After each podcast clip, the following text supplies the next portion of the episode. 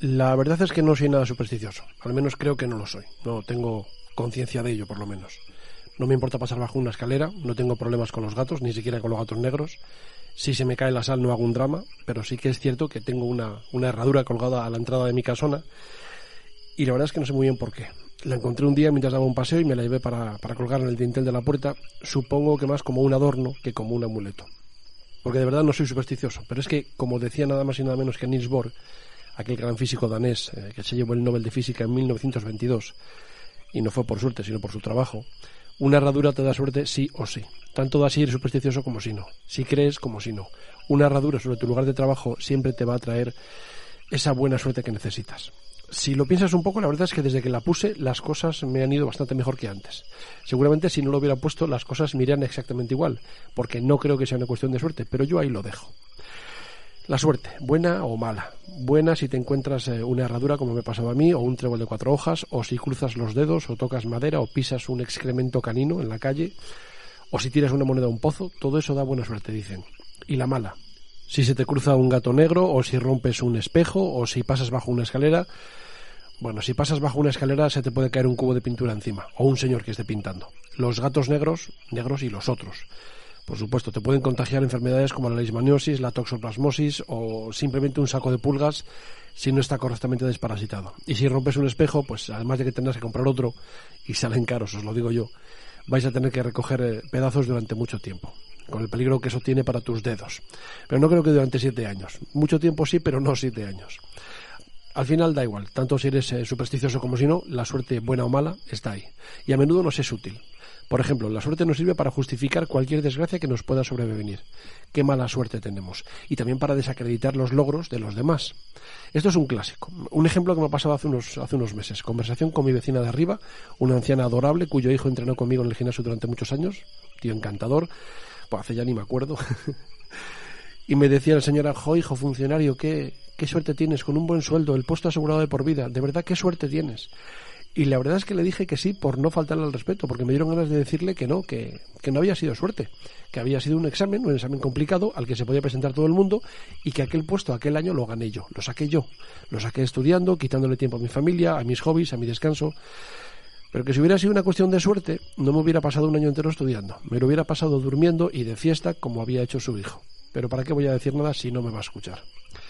La verdad es que queramos o no, la suerte es parte de nuestra vida. La hemos hecho nuestra compañía, nuestra excusa, nuestra esperanza también. De eso se aprovechan bastante los vendedores de humo como las loterías y similares. Ese es un negocio. Pero yo creo que la suerte no existe. Fijaros, existe la probabilidad. ¿Qué probabilidad hay de que yo gane la primitiva este sábado? 0% porque no me gasto la pasta en eso. Pero si me la gastara, mis probabilidades aumentarían en proporción directa al dinero empleado. Si compro un boleto, tengo una probabilidad entre 15 millones, es decir, casi nada. Si alguien compra la mitad de los boletos, probabilidades 50%. Así de sencillo. Y eso se puede aplicar a todas las cosas de nuestra vida. ¿Qué probabilidad hay de que me muerde un tiburón en León? En León, 0%. En Melilla, tampoco mucho porque no es solo meter al agua, pero algo más, evidentemente. Y así con todo.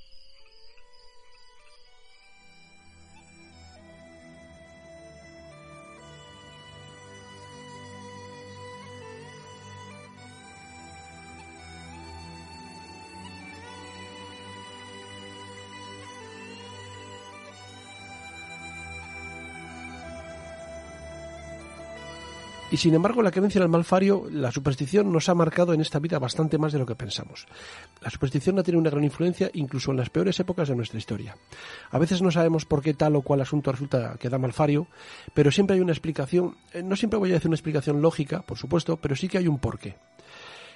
Cuentan los que saben que en la Edad Media los gatos negros tenían muy mala fama, muy mala prensa, se les consideraba un animal demoníaco, amigo de brujas y nigromantes, siempre investigándolo todo, metiéndose por todos sitios, como fijándose en todo, por supuesto por orden del maligno, faltaría más. De modo que en ese periodo en el que la Iglesia católica tenía tanta influencia, se persiguió a estos animales hasta casi extinguirlos. Y claro, la falta de gatos, entre otras cosas, llevó a un aumento espectacular de la población de ratas en las ciudades. Ahí surgen cuentos como el del famoso flautista de Amelín. Y esa gran cantidad de ratas trajeron con ellas sus pulgas y estas a su vez la Yersinia pestis, es decir, la peste negra, que fue una epidemia salvaje que se llevó por delante a no menos de 200 millones de personas solo en Europa, es decir, aproximadamente un tercio de la población europea de entonces. Lo curioso es que la gente de la época seguía pensando que era el maligno el causante de todo aquello. El diablo les había tentado, ellos habían pecado y el Altísimo les enviaba una peste para castigarles. Cuando en realidad en el pecado llevaban la penitencia. Pero es que, claro, en aquella época no se sabía la causa de aquella desgracia, de aquella catástrofe, y ahora sí la sabemos. De esa y de otras muchas. Pero aún así, a menudo seguimos pensando que cualquier cosa mala que nos pase, cualquier desgracia como la que estamos sufriendo ahora mismo, sin ir más lejos, no es culpa nuestra, sino que es literalmente culpa de nuestra mala suerte, causada, por supuesto, por algo o alguien eh, ajeno, nunca por nuestra propia mala cabeza. Si perdemos nuestro trabajo, si nos deja nuestro chico o nuestra chica, o si se nos rompe el coche, podríamos pensar que es culpa nuestra por ser malos trabajadores, eh, malos amantes o nefastos conductores. Pero siempre es más fácil pensar que la culpa es de la presencia de un gato negro, de que ese día llevábamos una camiseta de determinado color, o de que nos estaba mirando un tipo con los ojos cruzados. Y si no, podemos recurrir al otro clásico, al influjo de la luna, de esa luna, creo que llena, al menos enorme que estoy viendo asomar ahora mismo por encima del gurugú, en este ratito que estamos juntos antes de medianoche.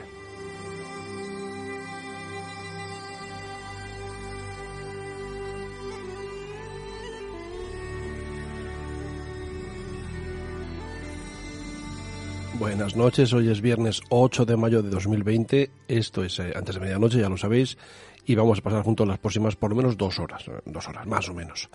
Esa es la idea por lo menos, y supongo que por eso habéis eh, descargado el podcast, o al menos lo estáis escuchando. Y por eso lo primero que quiero hacer es daros las gracias. Ya está bien que siempre seáis vosotros los que me dais las gracias a mí y eso no, eso no es bueno. Porque es cierto que vosotros tal vez disfrutéis del podcast, aprendáis, os divirtáis, os entretengáis, o cada uno lo que haga con él. Eso ya es eh, cosa de cada uno. Pero yo sí que me lo paso bien, yo sí que aprendo y yo sí que estoy entretenido, especialmente en estos días de, cuarentena, de desescalamiento, palabrejo que nos, que han colado. Y además también es un poco, no sé cómo decir, un poco catártico. Quizá, quizá catártico no sea la palabra. Mirad, la semana pasada, sabe Dios por qué, nuestro canal de iVoox, eh, el canal de antes de medianoche, entró dentro de los 100 mejores podcasts en español de, de todo iVoox. El número 85 cosa que a mí no os podéis imaginar lo orgulloso que me hizo sentir. ¿Por qué? Bueno, pues muy sencillo, porque yo conozco a ADM desde que era, desde que era casi un cigoto, un embrión. Es como mi hijo, como mi criatura. Y me siento muy orgulloso de, ella mm, como padre. Me siento orgulloso de verla crecer. Recuerdo el día que descubrí cómo quería llamarle, qué música iba a poner, este Midnight Walker de, de Walter, este Midnight Walker de David Spilane, qué estructura debía tener, los contenidos, las noticias del principio que ahora no ponemos porque todo es coronavirus y no queremos coronavirus, la sección casi autobiográfica de historias desde aquí adentro, el, incluso el sonido de los grillos, incluso la canción del final, todo fue pensado, todo fue imaginado, todo fue soñado desde el principio. Y me siento muy orgulloso de ver cómo he conseguido algo que os guste, algo que os interese. De verdad, sé que es una tontería, pero me siento útil me siento útil y más en estas circunstancias eh, tan complicadas de encierro casi forzoso que estamos viviendo, donde sé que muchos escucháis eh, ADM, muchos me decís que habéis empezado desde el primer programa a escucharlos todos otra vez. Muchos me contáis que os ha ayudado a pasar el tiempo a la espera de que todo vuelva a ser, si no como antes, sí al menos aceptablemente normal. Hasta entonces, hasta que podamos salir con normalidad a la calle, hasta que podamos charlar, abrazarnos, besarnos, de todo. Siempre os quedará este ratito, estas eh, dos horas o así de, de radio en las que vamos a intentar darlo todo. Superstición. La verdad es que la superstición es tan incómoda como falsamente útil. Es eh, incómodo andar teniendo cuidado por si abres un paraguas dentro de casa, o si pones el pan boca abajo, o si se te cae la sal, o si rompes un espejo. Pero para mucha gente es útil porque les da una, digamos, gratificante sensación de falsa seguridad. Como tengo los dedos cruzados y estoy tocando madera, el delantero de mi equipo no puede fallar ese penalti y si falla es culpa del bizco ese de ahí abajo que no para de mirarme. En fin, a lo largo de la historia siempre ha habido tipos con suerte, tipos con mucha suerte. Hace unas semanas os hablamos de Violet Gesop, la enfermera de la compañía naviera White Star, que habiendo sobrevivido al accidente del hermano mayor del Titanic, el Olympic, sobrevivió más tarde al naufragio del Titanic y finalmente también al del hermano pequeño de ambos, el Britannic. Claro, no me digáis que eso no es tener buena suerte o, ser un poquito gafe depende cómo lo miremos, todo lo podría, todo podría ser. O el caso del japonés Tsutomi Yomaguchi, la única víctima oficialmente reconocida que sobrevivió a la explosión de las dos bombas nucleares lanzadas por Estados Unidos sobre Japón. Eso fue en agosto del 45. Yamaguchi estaba a 3 kilómetros del centro de Hiroshima cuando la explosión se produjo y resultó herido con quemaduras de gravedad en todo su cuerpo. Bueno, pues tres días después, cuando regresó a Nagasaki, que era donde tenía su casa, revivió perfectamente la experiencia porque una vez más, cuando lanzaron la bomba, él se encontraba a tres kilómetros del lugar en el que se produjo la explosión. En fin, que hay gente con mala suerte, eh, con muy mala suerte, con mucho cenizo y gente con, con una flor en el culo. Mala suerte, por ejemplo, Roy Sullivan, un estadounidense al que le cayó en lo alto un rayo en siete ocasiones. Es decir, no, no el mismo rayo, sino siete rayos. Y además en todas las actitudes posibles. Eh, mientras pescaba, mientras tendía la ropa con su mujer, mientras eh, se encontraba en una torre de guardia, mientras conducía, de todas las maneras posibles. De todas las maneras posibles. Eso tiene que ser mala suerte a la fuerza. Porque fijaros, las posibilidades de ser golpeado por un rayo son de una entre 3.000. Pero que te pase lo mismo siete veces es de una entre 22 septillones, que no sé ni lo que es. Otras veces las cosas no las buscamos eh, nosotros mismos porque sí. Otras veces las cosas nos las buscamos eh, nosotros mismos porque sí. Es el caso de Melanie Martínez, una alegre y animosa señora de Luisiana a la que uno tras otro, los huracanes, le han ido arrebatando sus cuatro casas, eh, las cuatro casas que había construido. Es decir, en 1965 se hizo una casa de madera, por supuesto, ya sabéis cómo son para estas cosas los americanos, y vino el huracán Betsy y se la tiró, la casa. Hizo otra y en 1985 vino el huracán Juan y se la tiró también. Construyó la tercera y en el 98 vino el huracán George, que por cierto me pilló a mí de luna de miel en la República Dominicana, por eso mi hijo se llama Jorge. El caso es que vino George y también se le tiró la casa. Y luego faltaba el famoso Katrina de 2005 que la volvió a dejar en la calle. El caso es que después de ver cómo sus cuatro casas, todas ellas de madera, se venían abajo un programa de televisión americano le ofreció dinero para hacer un reality en el que ella misma construía su quinta casa. Y esta vez la mujer pensó, bueno, he hecho cuatro casas, todas de madera, y el viento me las ha tirado. Así que esta vez la voy a hacer de madera también. Y vino el, vino el huracán Isaac, creo que fue en 2012, y por supuesto se la llevó por delante. Se ve que esta mujer no conocía el cuento de los tres cerditos.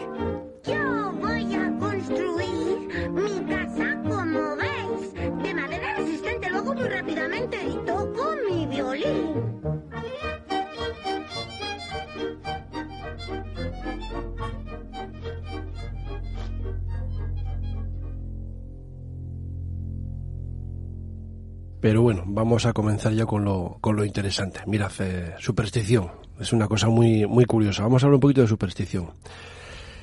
Sabéis, eh, casi siempre, por no decir realmente siempre, bueno, estoy seguro, lo que traigo a este podcast es de mi propia cosecha, mía y de mis colaboradores, por supuesto. Pero esta noche os quiero contar una historia que, que he sacado de un cuento, de una de esas eh, historias cortas a las que tan aficionado era Isaac Asimov. Ya sabéis, mi escritor favorito, casi mi gurú en lo que a, en lo que a casi todo se refiere.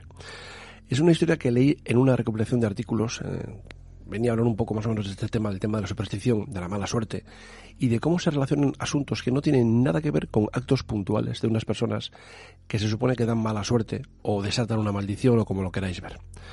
Recordemos que Asimov era un tipo racionalista, eminentemente un tipo científico, pero que provenía de una familia de judíos askenazíes, emigrados, huidos mejor dicho, de la Rusia soviética, e instalados en Nueva York cuando el bueno de Isaac tenía solo tres años no era un judío militante ni mucho menos, pero sí que conocía perfectamente la religión de sus padres.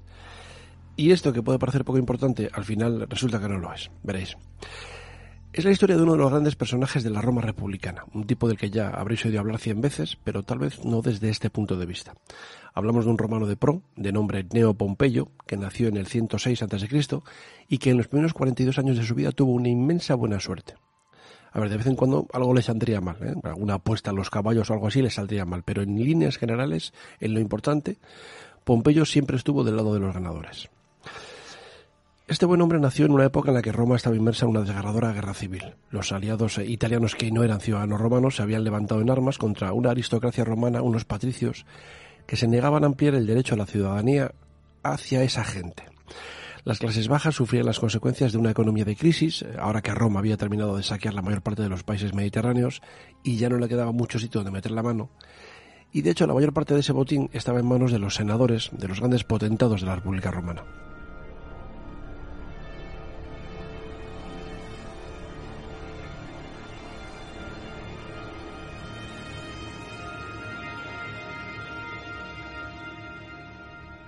Cuando Pompeyo era un, adolescente, su padre estaba haciendo equilibrios en la cuerda floja para mantener su estatus en cierto modo privilegiado. Era un general que había sido nombrado cónsul en el año 89 a.C.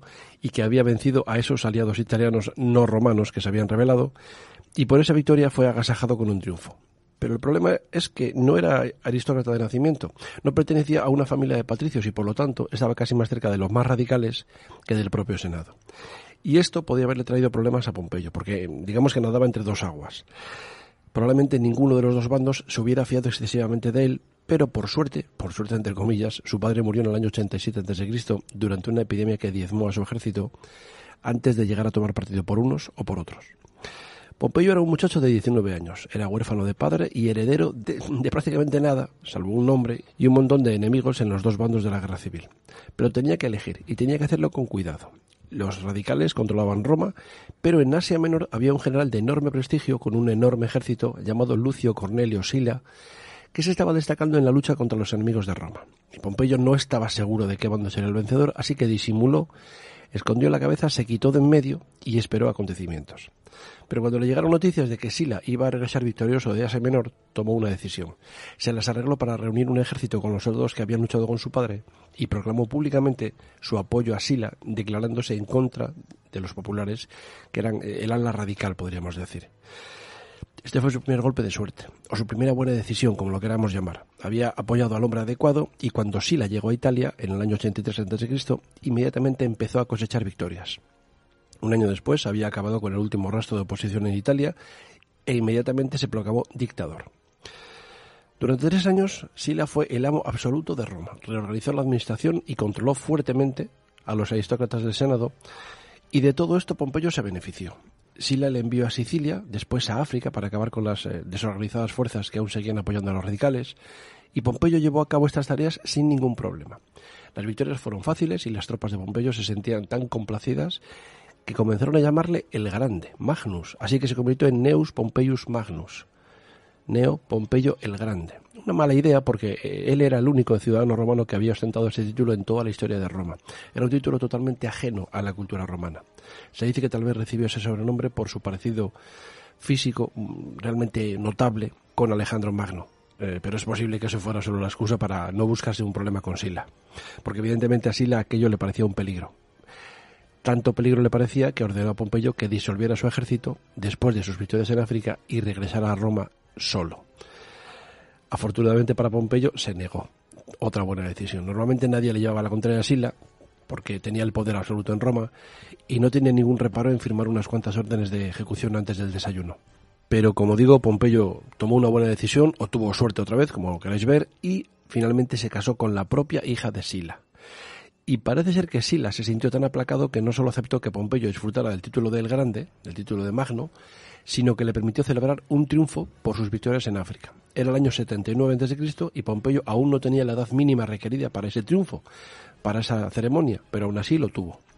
Y casi inmediatamente después, Sila renunció a la dictadura, considerando que ya había cumplido con su misión. La dictadura era una, una institución en Roma en la que se le daba todo el poder a un sujeto para determinada cuestión durante determinado tiempo y a partir de ese determinado tiempo el sujeto renunciaba a la dictadura. Bueno, pues fue lo que hizo Sila. Y el caso es que aquello hubiera debido perjudicar la carrera de Pompeyo, pero no fue así. Su carrera no sufrió ni el más mínimo descalabro. Ya tenía una buena reputación, lógicamente basada en sus fáciles victorias a favor de Sila, y además era tremendamente ambicioso. Estaba ansioso por conseguir nuevas victorias, eh, si eran fáciles mejor que mejor, y además aprovechó la mínima oportunidad para, para hacerlo. Por ejemplo, Muerto Sila en el año 78 eh, Cristo, Marco Emilio Lépido, un general romano de cierto prestigio, se atrevió a criticar la política de aquel como dictador de Sila e inmediatamente el Senado envió contra él un ejército a las órdenes de Quinto Cátulo. Bueno, pues en ese ejército Pompeyo era el segundo oficial al mando. Hay que decir que en principio Pompeyo había apoyado a Lépido en sus críticas, pero una vez más adivinó a tiempo mm, qué bando se alzaría con el triunfo y cambió de chaqueta, cambió de opinión. El ejército senatorial, al mando de Quinto Cátulo, no tuvo problemas en derrotar a Lépido y Pompeyo se las ingenió para que el mérito de la victoria recayera en gran parte sobre él, casi más que sobre el verdadero líder de aquella campaña, que era evidentemente su superior, Marco Emilio Lépido. Una vez en Roma, su prestigio creció como la espuma, tanto que acabó siendo el, el adalid senatorial por excelencia. En aquellos tiempos había disturbios en la siempre complicada Hispania, sigue siendo complicada, y allí había establecido su, plaza fuerte un general radical, un general romano, radical, un tal Quinto Sertorio, y bajo su gobierno la península ibérica era prácticamente independiente de Roma. Los hispanos estaban contentos con Sertorio, que era un buen gobernador y un tipo ilustrado, un administrador liberal y sobre todo un administrador eficaz, que eso es muy importante. Trataba bien a los nativos y de hecho creó una especie de, senado alternativo en el que estos estaban representados. Además había fundado varias escuelas en las que se educaba a los jóvenes hispanos al estilo romano. Y claro, los hispanos que durante siglos habían disfrutado de una merecida reputación de guerreros feroces, casi invencibles, recordemos a los íberos o a los honderos baleares, el caso es que lucharon con toda el alma al lado de su líder, aunque no fuera uno de los suyos, sino un, un romano. Y los ejércitos que Sila envió a España fueron derrotados unos tras otros.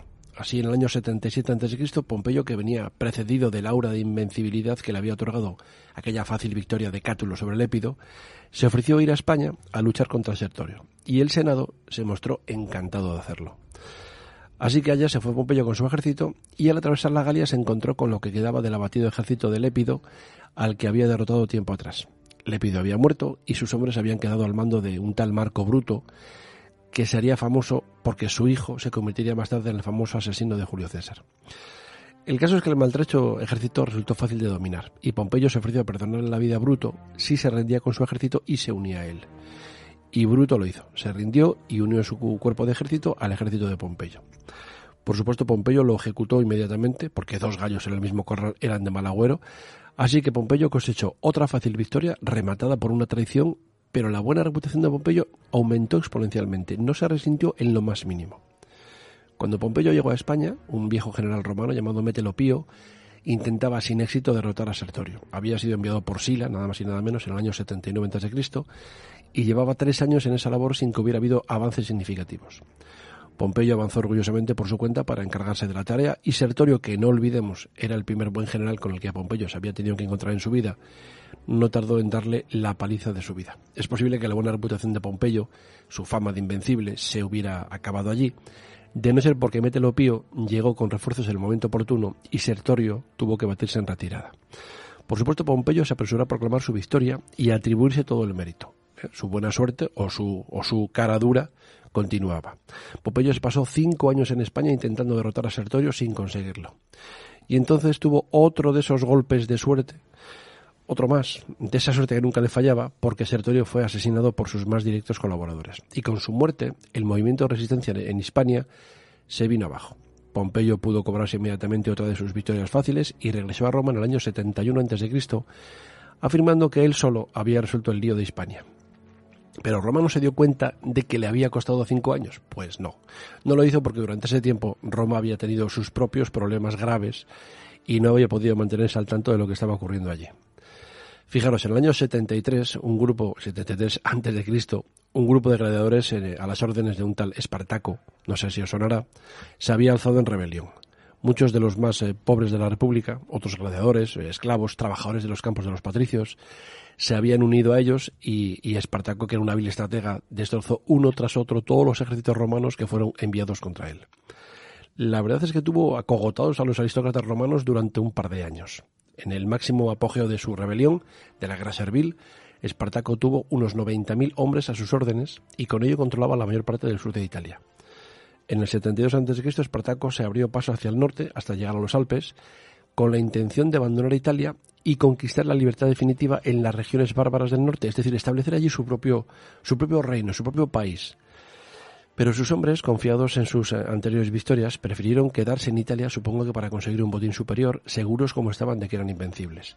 No sé si pensarían que podían derrotar a Roma, pero tal vez, tal vez si lo pensaran porque las victorias habían sido muchas y algunas relativamente fáciles. Así que Espartaco se dejó convencer, giró su ejército hacia el sur y los senadores enviaron contra él un ejército a las órdenes de Marco Licinio Craso, que era el tipo más rico y también el más corrupto de Roma. Esas dos palabras iban siempre unidas. El ejército de Craso además era impresionante. Ya no eran soldados nuevos enviados a detener a un esclavo revelado, sino legionarios de verdad, veteranos de mil batallas. Y Craso con esas tropas consiguió derrotar al ejército de gladiadores en solo dos batallas. Y me diréis, ¿qué tiene que ver esto con Pompeyo? Bueno, pues resulta que justo en el momento en el que Craso había acabado con la parte más difícil del trabajo, cuando la guerra estaba más que encarrilada, Pompeyo regresó a Roma con su ejército desde, desde Hispania y se apresuró a acabar con lo que quedaba del desmoralizado ejército de Espartaco. En esta batalla final murió Espartaco, aunque su cuerpo nunca fue encontrado. Según Hollywood, fue hecho prisionero y ejecutado en la cruz. Bueno, todos hemos visto la película de, de Kirk Douglas. Bueno, pues esa es la idea. Inmediatamente Pompeyo se proclamó vencedor a sí mismo, sin que nadie le contradijera, él y solo él había acabado con el problema de los gladiadores justo después de haber resuelto el problema de Hispania. ¿Eh? Por supuesto, a Pompeyo le fue concedido un enorme triunfo y no al pobre Craso, pobre entre comillas, que era realmente el que se había mm, pasado toda la guerra peleando contra los de Espartaco. Pompeyo era ya un héroe para Roma y por supuesto el Senado empezó a estar preocupado. Eh, demasiado poder en una sola persona. Y además no estaban seguros de poder fiarse al 100% de, de Pompeyo. Había cosechado demasiadas victorias, se estaba haciendo demasiado popular, tampoco les gustaba mucho Craso. En realidad a nadie le gustaba Craso porque a pesar de todas sus riquezas, Craso no era, no era aristócrata y además estaba mosqueado por el, el desaire del triunfo de Pompeyo Así que Craso empezó a granjearse el favor de la gente con, con donaciones filantrópicas muy bien meditadas.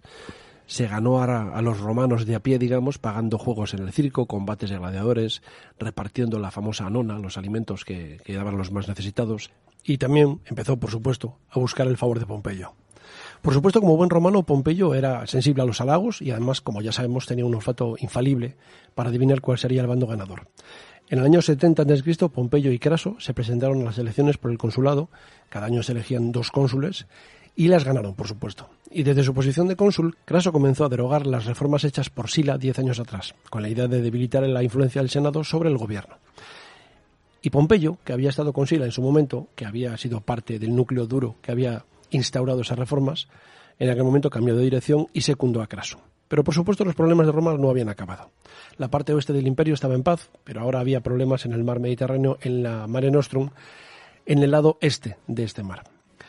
Las conquistas eh, romanas habían acabado con los antiguos y estables gobiernos del este y como no había otros gobiernos fuertes que los sustituyeran, el Mediterráneo oriental estaba ahora plagado de piratas. Era raro el barco romano que conseguía atravesarlo sin ser atacado, de modo que el suministro de grano a Roma había llegado a ser tan precario que los precios habían subido vertiginosamente. Durante años, Roma había fracasado en sus intentos de limpiar el mar de piratas, sobre todo porque nunca concedió plenos poderes a los generales que envió con este propósito. Pero en el año 67 a.C., Pompeyo consiguió que le encargaran esa tarea, y además logró plenos poderes para su misión. La verdad es que el Senado, asustado por la escasez de suministros en Roma, aceptó todas las condiciones de Pompeyo, que recibió, como digo, plenos poderes como dictador en toda la costa mediterránea hasta una distancia de 80 kilómetros hacia el interior durante al menos tres años. Pompeyo reunió toda la flota romana para acabar con los piratas y fijaros, era tanta la confianza que tenían los romanos en Pompeyo, en su héroe, que en cuanto se hizo pública la noticia de su nombramiento como dictador para solucionar este problema, los precios de los alimentos automáticamente cayeron en picado. Es decir, Pompeyo tuvo la suerte de disponer de aquello de lo que no había dispuesto ningún romano antes que él, fuerzas suficientes y autoridad adecuada. No obstante, hay que admitir que además cumplió bien su tarea. En tres meses, no en tres años, en tres meses, que era el tiempo que, tenía dictadura, había acabado ya con los piratas del Mediterráneo. Imagínalo, si antes había sido popular, ahora se convirtió en el puñetero héroe de toda Roma. Era su paladín. El único lugar del mundo en el que Roma seguía teniendo problemas era la parte oriental de Asia Menor, donde el rey del Ponto llevaba más de 20 años luchando contra Roma, con mayor o menor éxito, Incluso Sila había obtenido algunas eh, victorias eh, contra él cuando estuvo luchando en ese, en ese lugar, pero la guerra había continuado. Y en aquel momento había allí un buen general romano, Lucio Licinio Lúculo, que estaba a punto de completar la tarea. Pero resulta que Lucio Licinio Lúculo era un tipo mm, severo, riguroso, tal vez demasiado duro con sus tropas, de modo que sus hombres simplemente le odiaban. Y en el año 66 a.C., cuando solo un ataque más hubiera servido para acabar definitivamente con el poder del rey del Ponto, el ejército de Lúculo se amotinó. Así que Lúculo fue llamado de vuelta a Roma y, por supuesto, el general que enviaron para sustituirle fue Pompeyo. Y claro, su reputación le precedió. Los hombres de Lúculo le aclamaron como un héroe e hicieron por él lo que nunca habían hecho por Lúculo. Marcharon a la batalla y derrotaron sin paliativos al rey del Ponto.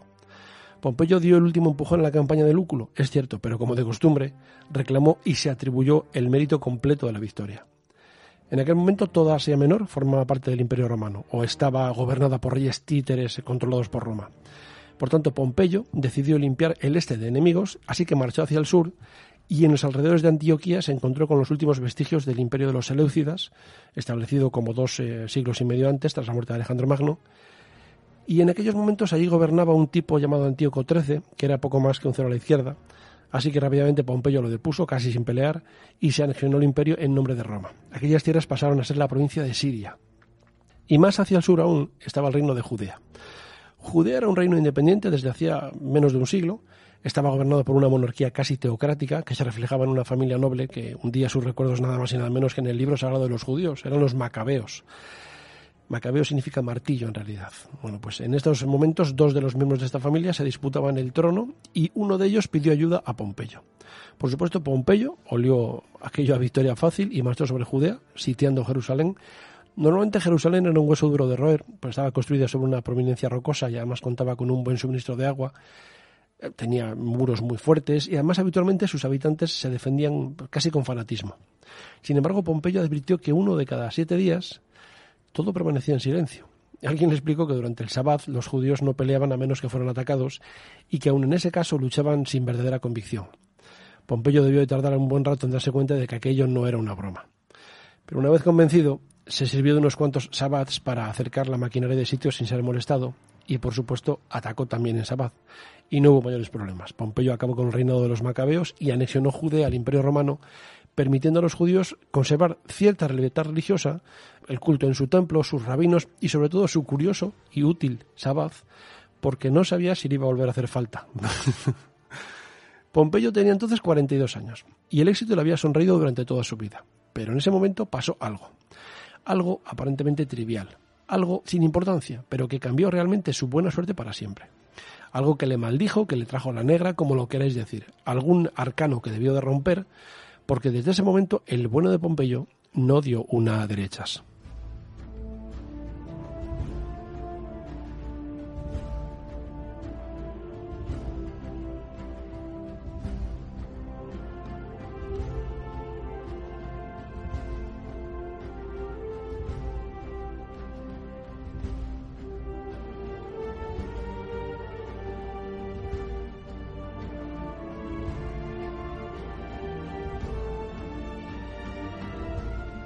Fijaros, Pompeyo regresó a Roma en el año 61 a.C.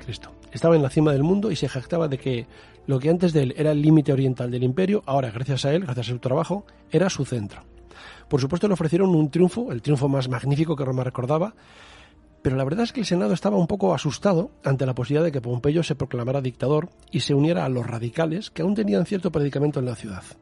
Pero Pompeyo no lo hizo. Resulta que ahora era un tipo leal al Senado y a Roma hace 20 años, 20 años atrás, cuando tenía un ejército, Pompeyo lo había conservado a un riesgo de incomodar a Sila, pero ahora algo le impulsó a renunciar a su ejército, a licenciarlo y a establecerse en Roma como un ciudadano privado. Quizás estaba convencido de que había llegado a un punto en el que bastaría con pronunciar su nombre para dominar la República, pero lo que ocurrió fue todo lo contrario. Por primera vez su olfato para elegir siempre la línea de actuación correcta le abandonó, y una vez que su instinto lo hubo fallado, no volvió a recuperarlo. Para empezar, justo después de licenciar a sus hombres, Pompeyo pidió al Senado que refrendara, que confirmara todo lo que él había hecho en el este, sus victorias, sus tratados, sus destituciones de reyes, eh, sus promesas a sus soldados. Claro, solicitó al Senado que distribuyera tierras entre estos soldados, ya que él así se lo había prometido. Estaba convencido de que no tenía más que pedir y todo le sería concedido. Al fin y al cabo él era Pompeyo, el héroe, Pompeyo el Magno. Pero no fue así, no fue así en absoluto. Pompeyo ahora era un hombre sin ejército y el Senado insistió en considerar cada cosa por separado y escrupulosamente, tomándose su tiempo. Por ejemplo, su solicitud de concesiones de tierras para sus hombres fue rechazada. Además, Pompeyo descubrió que nadie en el Senado estaba de su parte. De repente parecía que toda su enorme popularidad no contaba en absoluto. Eh, todas las diferentes facciones, todos los eh, diferentes partidos que había en Roma se pusieron contra él sin ninguna razón aparente. Y Pompeyo no podía hacer nada para remediarlo algo había ocurrido eh, que ya no era el Pompeyo astuto, eh, admirado, peloteado por todos aquellos que había sido antes del año 64 a.C. Ahora estaba débil, vacilaba al tomar decisiones, se sentía inseguro. Ya ni siquiera Craso estaba de su parte, porque Craso había encontrado a otro. Había encontrado un tipo inteligente, un tipo encantador, con no excesivo dinero, pero sí mucho prestigio, llamado Cayo Julio César. En aquellos tiempos César no era un hombre de Estado, sino más bien una especie de aristócrata juerguista con más deudas que la República de Weimar, pero Graso pagó las enormes deudas del joven y César le correspondió con su apoyo. Así que mientras Pompeyo discutía con el Senado, César se desplazó a Hispania, apuntándose algunas pequeñas victorias contra las tribus celtíberas y reuniendo una cierta fortuna, una fortuna adquirida a base de robar, de extorsionar, de explotar a los locales, que era lo que hacían los enviados de Roma siempre a las provincias, y con ese dinero Julio César pagó lo que le debía a Craso y pasó de ser su deudor a su colaborador.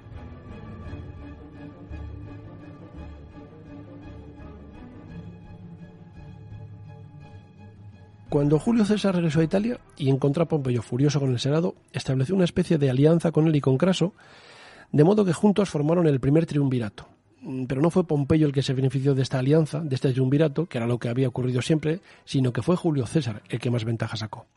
Fue César quien se sirvió de esta alianza para ser elegido cónsul en el 59 a.C. y desde esa posición de cónsul, César controló al Senado con una facilidad pasmosa. Lo primero que hizo fue ordenar el arresto domiciliario del otro cónsul, de Marco Calpurnio Bíbulo, acusado de cualquier tontería, de ser eh, desleal al Senado y al pueblo de Roma. No hacía falta más pruebas. Después César obligó a los aristócratas del Senado a aceptar todas las exigencias que Pompeyo le había pedido. Y todas las acciones de Pompeyo fueron ratificadas, en especial el tema de las tierras para sus soldados. Es decir, las tierras para los soldados de Pompeyo las había conseguido Julio César. Por lo tanto, Pompeyo no obtuvo ningún beneficio de ello. De hecho, yo creo que debió incluso sentirse humillado porque estaba bastante claro que era él el que, el que pedía y César era el que lo concedía. Pero Pompeyo no podía hacer nada porque se había casado con Julia. Julia, ¿quién era? La hija de Julio César, que era una mujer hermosa, una mujer encantadora y por la que Pompeyo estaba locamente enamorado. De este modo, mientras Julia fuera su esposa, el gran César nunca se enfadaría con él, hiciera lo que hiciera, porque para entonces César ya lo controlaba todo. Suya fue la idea en el año 52 a.C. de quedarse cada uno de los triunviros con una provincia para obtener en ella sus buenas victorias militares con las que aumentar su prestigio. Y pareció que Pompeyo volvía a tener suerte, porque se quedó con Hispania, que era la provincia más rica, más romanizada, menos levantisca de las tres, porque Craso se fue a Siria y César se asignó el sur de la Galia, que entonces estaba más o menos en manos de los romanos, pero que seguía teniendo muchísimas rebeliones, muchísimos problemas. La idea era encargarse cada uno de su provincia durante cinco años. La verdad es que Pompeyo estaba encantado. En Siria, Craso tenía que enfrentarse al formidable reino de los partos y en la Galia César tendría que pelear con los feroces bárbaros del norte. Con un poco de suerte, ambos sufrirían algún que otro descalabro, ya que ninguno de los dos eran hombres de armas con tanta experiencia como él. Pero Pompeyo, como Hispania ya estaba en calma, como era un territorio más o menos conquistado casi en su totalidad, podría quedarse en Roma y desde allí controlar el gobierno. Como digo, parecía que Pompeyo volvía a ser eh, el de antes, en el año 53 a.C., el ejército de Craso fue destruido por los partos al este de Siria y en la batalla Craso murió. Suerte para Pompeyo que se quitaba un rival de encima, solo le quedaba Julio César. Pero ante el asombro de toda Roma, César, que entonces tenía 44 años y que hasta entonces era considerado simplemente un político intrigante, resultó que era un genio militar de primera categoría.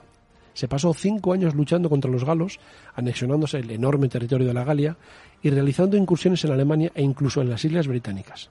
Además, lo dejó todo por escrito, de modo que todos pudieron leer cómo lo había hecho. Y de este modo nació un nuevo héroe para Roma. Y Pompeyo, Pompeyo estaba sentado en Italia sin hacer nada. Para mayor desgracia, su amada Julia había fallecido en el año 54 a.C. y Pompeyo ya no tuvo que ocultar su odio hacia César. Los aristócratas del Senado, que ahora tenían mucho más eh, miedo a César que a Pompeyo, se dedicaron a halagarle hasta el punto de que Pompeyo fue uno más de los eh, senadores e incluso se casó con Cornelia, la hija de uno de los senadores más importantes. Cuando César volvió triunfante de la Galia en el año 50, el Senado le ordenó que disolviera su ejército y que entrara solo en Italia. Estaba claro que de hacerlo sería arrestado y seguramente acabarían ejecutándolo, pero los senadores no estaban del todo tranquilos. Claro, ¿qué pasaría si Julio César desafiaba al Senado y cruzaba el río Rubicón, que era la frontera de Italia, al mando de su ejército? Nada, les dijo Pompeyo, solo tengo que golpear el suelo con el pie para que acudan legiones enteras a defendernos. Y efectivamente, en el año 49 a.C., César cruzó el Rubicón, alea yacta es, la suerte está echada, acompañado de su ejército, y Pompeyo se apresuró a golpear con el pie en el suelo varias veces con fuerza, a taconear, pero allí no pasó nada. En realidad los soldados que estaban acampados en Italia comenzaron a unirse a las tropas de César, de modo que durante el camino a Roma el ejército de Julio César creció cada vez más, hasta llegar casi a ser el doble de lo que era entrada de, al entrar en Italia. Y Pompeyo y sus aliados en el Senado, humillados, tuvieron que huir a Grecia. Por supuesto, Julio César, para no dejar cabos sueltos, los persiguió inexorablemente. En Grecia, Pompeyo se las arregló para reunir un ejército bastante grande y por otra parte César solo podía transportar por mar algunos hombres y por tanto Pompeyo estaba en una situación muy ventajosa.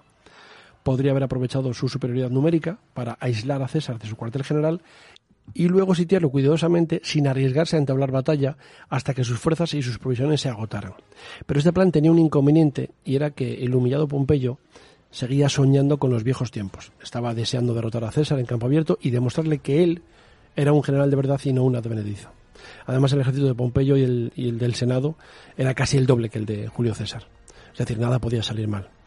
La batalla se libró en Farsalia, en la Tesalia, el 29 de junio del 48 a.C., y Pompeyo contaba sobre todo con su caballería, una caballería formada por valorosos jóvenes de la aristocracia romana. Y en efecto, al comienzo de la batalla, la caballería de Pompeyo cargó contra el flanco del ejército de César y causó tantos estragos en la retaguardia que bien podía haberle costado a César la batalla. Pero Julio César había previsto todo aquello y había colocado a unos cuantos hombres escogidos para hacer frente a la caballería, con órdenes de no arrojar las, lanzas, los pilum, sino clavarlas directamente en el suelo para enfrentarlas a los caballos del enemigo, una táctica que ya había empleado en una conquista de las, de las Galeas. Y aquello funcionó. La caballería de Pompeyo fue derrotada y la endurecida infantería de César se abrió paso entre las líneas de a pie de Pompeyo, que eran más numerosas pero mucho menos aguerridas.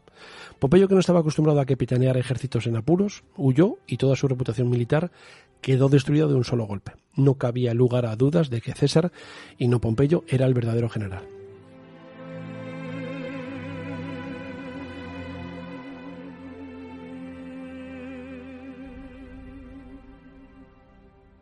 Pompeyo huyó al único país del Mediterráneo que no estaba totalmente controlado por los romanos, que era Egipto. En aquel momento Egipto estaba en plena guerra civil, el niño rey Ptolomeo XII, que tenía 13 años, estaba en guerra contra su hermana mayor, Cleopatra, y la llegada de Pompeyo planteó un problema. Los que apoyaban al joven Ptolomeo no se atrevían a volverle la espalda a Pompeyo para no crearse un enemigo que aún podía resultar vencedor. No se sabía todavía. Por otra parte, tampoco se atrevían a cogerle, arriesgándose así a que César apoyara a Cleopatra para vengarse de ellos. Así que ante este dilema, dejaron entrar a Pompeyo en Egipto y un eunuco llamado Pótino le asesinó cortándole la cabeza.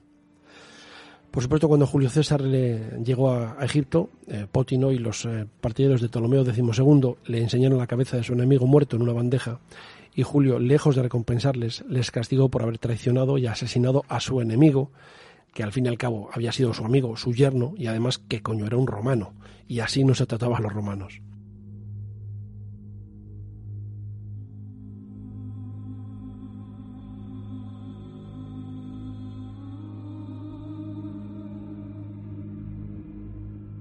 Y así murió Pompeyo, a los 56 años de edad. Hasta los 42 había tenido éxito en todo, nada de lo que hacía le salía mal. Como se dice ahora, parecía que tiene una flor en el culo pero desde los 42 años en adelante había fracasado absolutamente en todo, no daba una a derechas. Y la pregunta es, ¿qué es lo que le ocurrió a los 42 años? ¿Qué acontecimiento más o menos trivial pudo marcar eh, la vida de Pompeyo para los restos? Pues resulta que lo que, lo que hizo Pompeyo fue cometer un sacrilegio.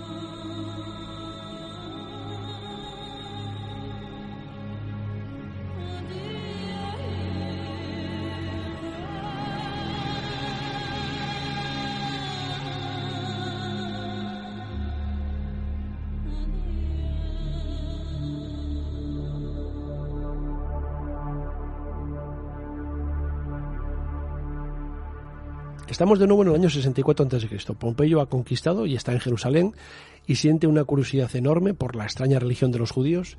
Recordemos lo del Sabbath que, le tenía loco. Y de repente conoce el templo de Salomón, que era bastante pequeño e insignificante según el canon romano, y además recordemos también que había estado en Grecia, donde los templos eran impresionantes.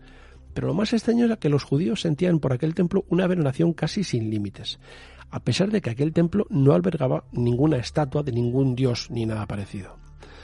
Por lo visto los judíos adoraban a un dios invisible. Aquello le debió parecer a Pompeyo bastante divertido, porque como romano no lo entendía. Además labraron de un aposento en el interior del templo, oculto por un velo, que era el Santa Santorum, el recinto más sagrado de toda Judea, un velo que solo podía ser atravesado por el sumo sacerdote en el día de la expiación, nunca más y por nadie más. Y lo más curioso era que los judíos decían que en aquel aposento no había otra cosa más que la presencia invisible de Yahvé, de su Dios. Y Pompeyo, que no se dejaba impresionar por las supersticiones, decidió que solo había una manera de averiguarlo, que era entrar en aquella cámara secreta.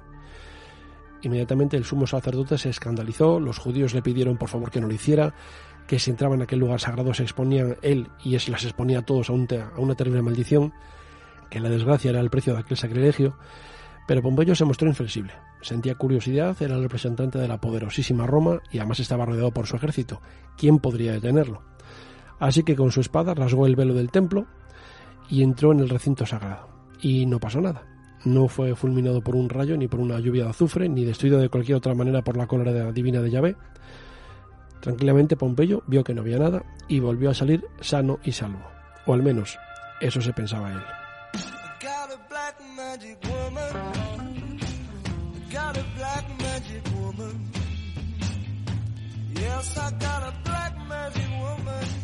Me so blind I can't see. That she's a black magic woman and she's trying to make a devil out of me.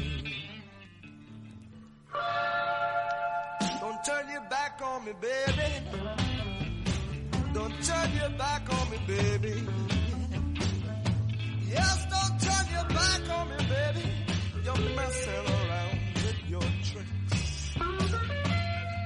Don't turn your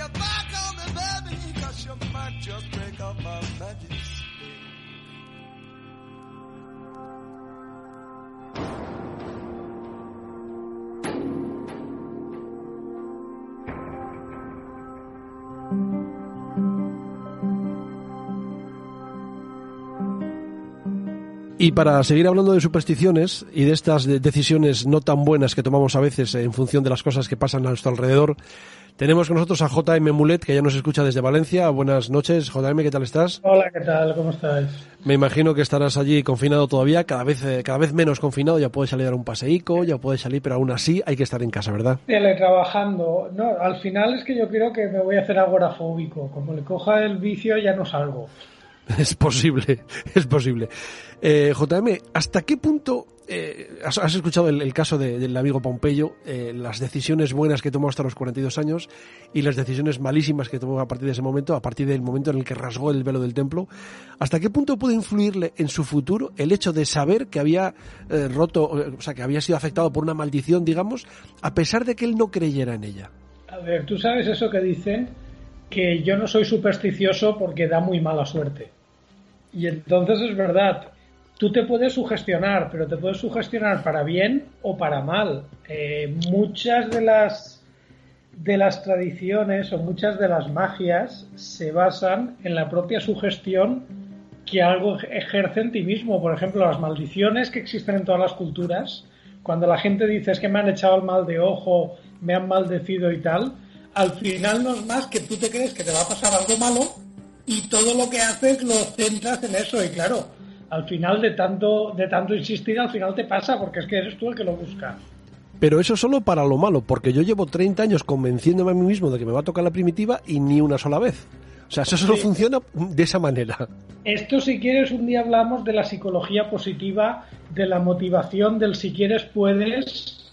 Y hombre, ten en cuenta que detrás de cada cadáver que se encuentra en el Everest había una persona súper motivada. O sea que un día tendremos que ver lo de la, superstición hacia arriba, que puede ser tan peligrosa como la de hacia abajo. Claro, porque realmente, ¿cómo podríamos definir lo que es la superstición? Es decir, una persona supersticiosa, ¿a qué está sometida? Una persona supersticiosa es aquella que busca explicaciones sobrenaturales a todo lo que le rodea y que no sabe cómo explicar. A mí la definición de superstición me recuerda mucho a la de religión. La diferencia es que la religión se basa en un conjunto de creencias estructuradas, pero que también buscan dar explicaciones sobrenaturales, mientras que la superstición es más una cosa que se monta cada uno, son las creencias que tiene cada uno y que muchas veces dependen de su contexto cultural, pero que no hay algo tan estructurado como en una religión. ¿Y dónde nace esa, esa necesidad de, de ser supersticioso, esa necesidad de ser religioso? ¿Qué necesidad humana genera eso? Pues hombre, parece que nace muy pronto en la evolución humana. En el momento en que empezamos a tener pensamiento simbólico, pues buscamos explicaciones. Claro, hay gente que busca explicaciones, mm, digamos, naturales a procesos naturales, y así es como nace la ciencia, que no quiere decir que la ciencia siempre encuentre la solución correcta, pero por lo menos trata de explicar las cosas de forma natural.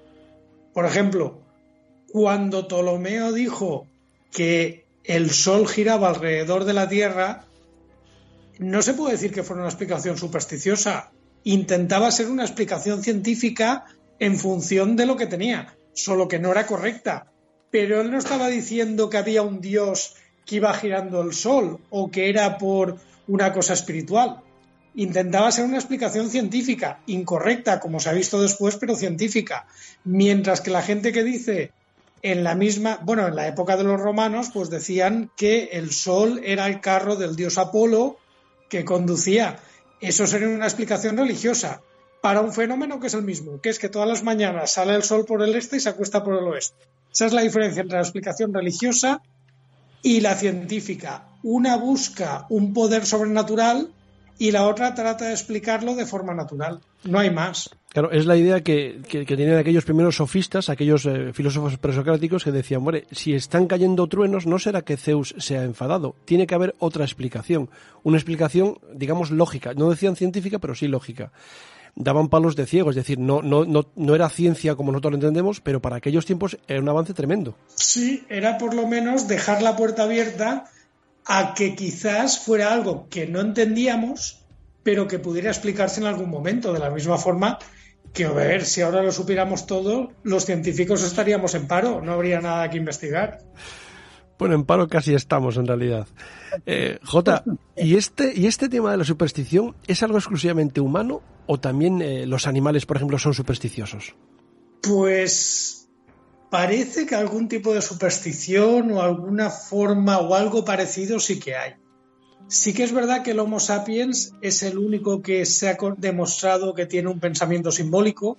Mm, con, monos y con gorilas, sabes que se han hecho experimentos muy interesantes de enseñarles el lenguaje de los signos y se ha llegado a hablar, se ha llegado a que aprendan 120, 130 o incluso más palabras se ha llegado a establecer un tipo de comunicación, pero hay una cosa muy interesante, si tú te lees y una cosa que además se ha comentado muy poco.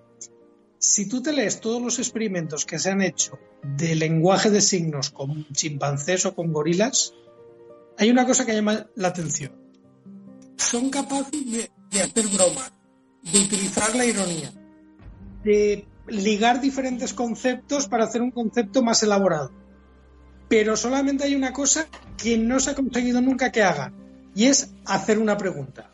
Entonces, claro, la religión, la superstición y la ciencia vienen de lo mismo, de hacernos preguntas.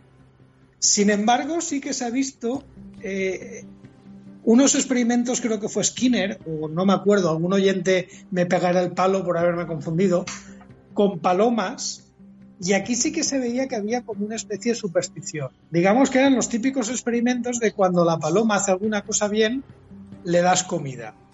Entonces, programaron la jaula para que cada cierto tiempo o de forma aleatoria soltara la comida. Y entonces tenían grupos de palomas en diferentes jaulas. ¿Qué pasa? Que con el tiempo las palomas intentaron buscar una explicación a esto y de repente algunas se ponían a dar vueltas, otras se ponían a aletear porque habían establecido una especie de relación causa-efecto cuando no había ninguna. O sea que eso sugiere algún tipo de superstición o por lo menos de una búsqueda de una explicación. Curioso que pudiera ser posible que los animales fueran supersticiosos y nosotros como animales fuéramos también eh, exactamente eso. eso. explicaría, bueno, pues esas cosas que hacemos tan extrañas de eh, llegar a un sitio, tocarle la nariz a un santo, porque sabemos que si tocamos la nariz a un santo nos va a dar suerte. No importa que no seamos ni cristianos, ni creyentes, ni supersticiosos, pero tú vas a, no sé, a Santiago, a la Virgen del Camino, y le tocas la nariz al santo ese día. Y eso crees que te va a dar suerte. Cualquier estatua de cualquier ciudad turística, fíjate que tiene una parte que está más pelada. Da igual de quién sea la estatua, normalmente es una parte normalmente así un poco comprometida pero hay que tocarlo para que te dé suerte. Un poco comprometida. Me, estoy acordando de la imagen de una, de una estatua, es que no me acuerdo dónde está, que tiene, es una, estatua de la Virgen con un pecho brillante de tanto magrearlo y el otro normal. Es curioso. Esto pasa, por ejemplo, con la estatua de Molly Malone en Dublín, con la estatua de Julieta en Verona. Y seguro que hay muchas más. Eh, hablando un poquito de este tema de las, de las eh, costumbres de determinadas ciudades y determinados sitios, que al final son una especie de reclamo turístico, no es más que eso, al final no es más que dinero. Es decir, si tú vas a la fuente de Canaletas en Barcelona, bebes agua de la fuente de Canaletas y volverás porque te has enamorado de la ciudad. Eso hace que la gente quiera volver allí. Eh, en la Fontana di Trevi, la Boca de la Verità en, Roma, por ejemplo, una, cosa que no conocía nadie hasta que salió en una película de Gregory Peck, Vacaciones en Roma, Gregory Peck y Audrey Hepburn creo que era Y llegas allí, la boca de la verdad te piensas que es una maravilla y es un cachín de, de, mármol ahí puesto con un agujero que encima está cerrado casi siempre con unas verjas. Y sin embargo son cosas que te hacen volver a la ciudad porque te enamoras de eso. Una alcantarilla, por cierto, eso no lo dice. Probablemente sea una alcantarilla, no una fuente, sino una alcantarilla. Bueno, además está muy cerca de la cloaca máxima, por lo tanto es muy probable. Pero claro, todas estas cosas nacen de la necesidad humana de ser supersticioso o nacen sencillamente del negocio. Hay de todo. Mm, o simplemente es una conjunción de los dos factores. Te has olvidado, por ejemplo, la de ver la rana en la fachada de la universidad en Salamanca. Y el astronauta. es muy clásica. La rana que hay encima de la calavera. Hay supersticiones que son realmente eh, con una fecha de nacimiento muy determinada. Por ejemplo, en España tenemos una, las uvas en Nochevieja. Las uvas en Nochevieja parece que es una tradición de toda la vida y es de principios del siglo XX. Y simplemente porque ese año había un excedente de uvas. Ahora, nadie se acuerda de ese excedente de uvas, pero todo el mundo piensa que si en Nochevieja no se come 12 uvas va a tener mala suerte. Y claro, nadie quiere tener mala suerte. Si puedes evitarlo, lo evitas. Y claro, tú y yo no somos dos personas supersticiosas. ¿Tú te comes las 12 uvas en Nochevieja? Realmente no. Yo, yo sí, y es por no discutir. A mí, a ver, algún año sí que me las he comido por eso, por la presión social. A ver si este año con lo del distanciamiento social, eso que nos ahorramos. eso que nos... Mira que después de la cena que te has pegado, después de las dos copas de champán que llevas, te apetecen 12 uvas lo mismo que una patada en el estómago. Lo que pasa es que lo, más curioso es que alguna de estas supersticiones que, como dices tú, se remontan a, una fecha concreta o incluso más atrás a una, a una tradición popular, no sé, de, años y años, siglos y siglos atrás, han dado el salto y han pasado a ser parte integrante de lo que nosotros conocemos como la ciencia, que en teoría debería ser toda la antítesis de esa superstición. Es decir, han sido recogidas algunas supersticiones como parte de la ciencia y nos las creemos, las citamos, incluso eh, sincronizamos nuestra vida en función de esas supersticiones. Como parte de la ciencia, o no exactamente ciencia, porque, a ver, sí que es verdad que hay un conocimiento tradicional que se ha incorporado a la ciencia porque se ha visto que era válido. Pero sí que hay cosas que aparentemente tienen base científica que se enseñan en las universidades o que aparecen recogidos en reglamentos oficiales o que tienen, digamos, un y que te pones a rascar, te pones a buscar y te das cuenta que no son más que supersticiones con solera. Es decir, supersticiones que se han hecho mayores, pero siguen siendo supersticiones. Aquí te puedo contar yo una anécdota muy, muy curiosa que me pasó una vez, que yo dando clases en, en agrónomos, un día se me ocurre decir, porque bueno, sabéis que todo esto que dicen que hay que sembrar con determinada luna, recoger con determinada luna, podar los árboles en función de la fase de la luna. Esto no es más que superstición, no tiene ninguna base científica. Y dicen, no, pues el profesor de antes nos lo acaba de explicar. y yo, pues vale. Totalmente, totalmente cierto. Es decir, tú e, e, es una tradición habitual, es una creencia de todo el mundo. Y hay millones de personas que te lo corroboran el hecho de que los niños nacen con la luna llena. Es decir, o, cuando cambia, ¿cómo es? ¿Cuando cambia la luna o con la luna llena? Con la luna llena. Claro, eso haría que los cumpleaños de los niños fueran siempre en los mismos días del mes, y sin embargo no es así. Y sin embargo la gente se lo cree. Estudios que lo miran. Mira que es fácil hacer un estudio. Ahora que tenemos registros, tú te coges los registros de nacimiento de un país entero, que ahora lo puedes conseguir a golpe de clic. Y haces una correlación que matemáticamente es una chuminada con las fechas de la luna llena para ver si hay correlación estadística o no. Esto se ha hecho de todas las maneras posibles y de todos los colores. No la hay, no existe. Pero aún así la gente sigue insistiendo en ello. Y no importa que se lo desdigas, porque es decir, eh, una mujer está embarazada, va a dar a luz y alguien dice, vas a dar a luz el jueves porque cambia la luna. De las 500 veces que lo dices, aciertas 10, pero esas 10 son las 10 con las que te quedas. Las otras las olvidamos. Pasa una cosa parecida con otra leyenda que también es superstición, que es que cuando varias mujeres viven juntas se sincronizan los ciclos. Esto, cuando lo digo en una charla, no te imaginas la que se monta porque todo el mundo, todo el mundo me lo desmiente, porque a ella le ha pasado. Pero claro, tú le preguntas, pero a ver, ¿eso cuándo te pasaba? Porque todas vivieron en un piso de estudiantes o todas vivían con sus hermanas y tal. Pero al final le dices, pero a ver, mm, ¿cuántas erais en el piso? Porque esto me ha pasado. Eh, éramos cuatro chicas juntas. ¿Y qué los teníais? ¿Las cuatro a la vez? Y dices, no, un mes lo tenía con una y otro con otra. Y dices, pues entonces no es, ¿no? Digo yo. Es como el bostezo, depende de la afinidad con la persona. El caso es que la Luna está donde está porque tiene que estar donde tiene que estar y porque si no, no habría vida en la Tierra. Y sí que es cierto que tiene mucha influencia en, nosotros. Por ejemplo, el tema de las mareas.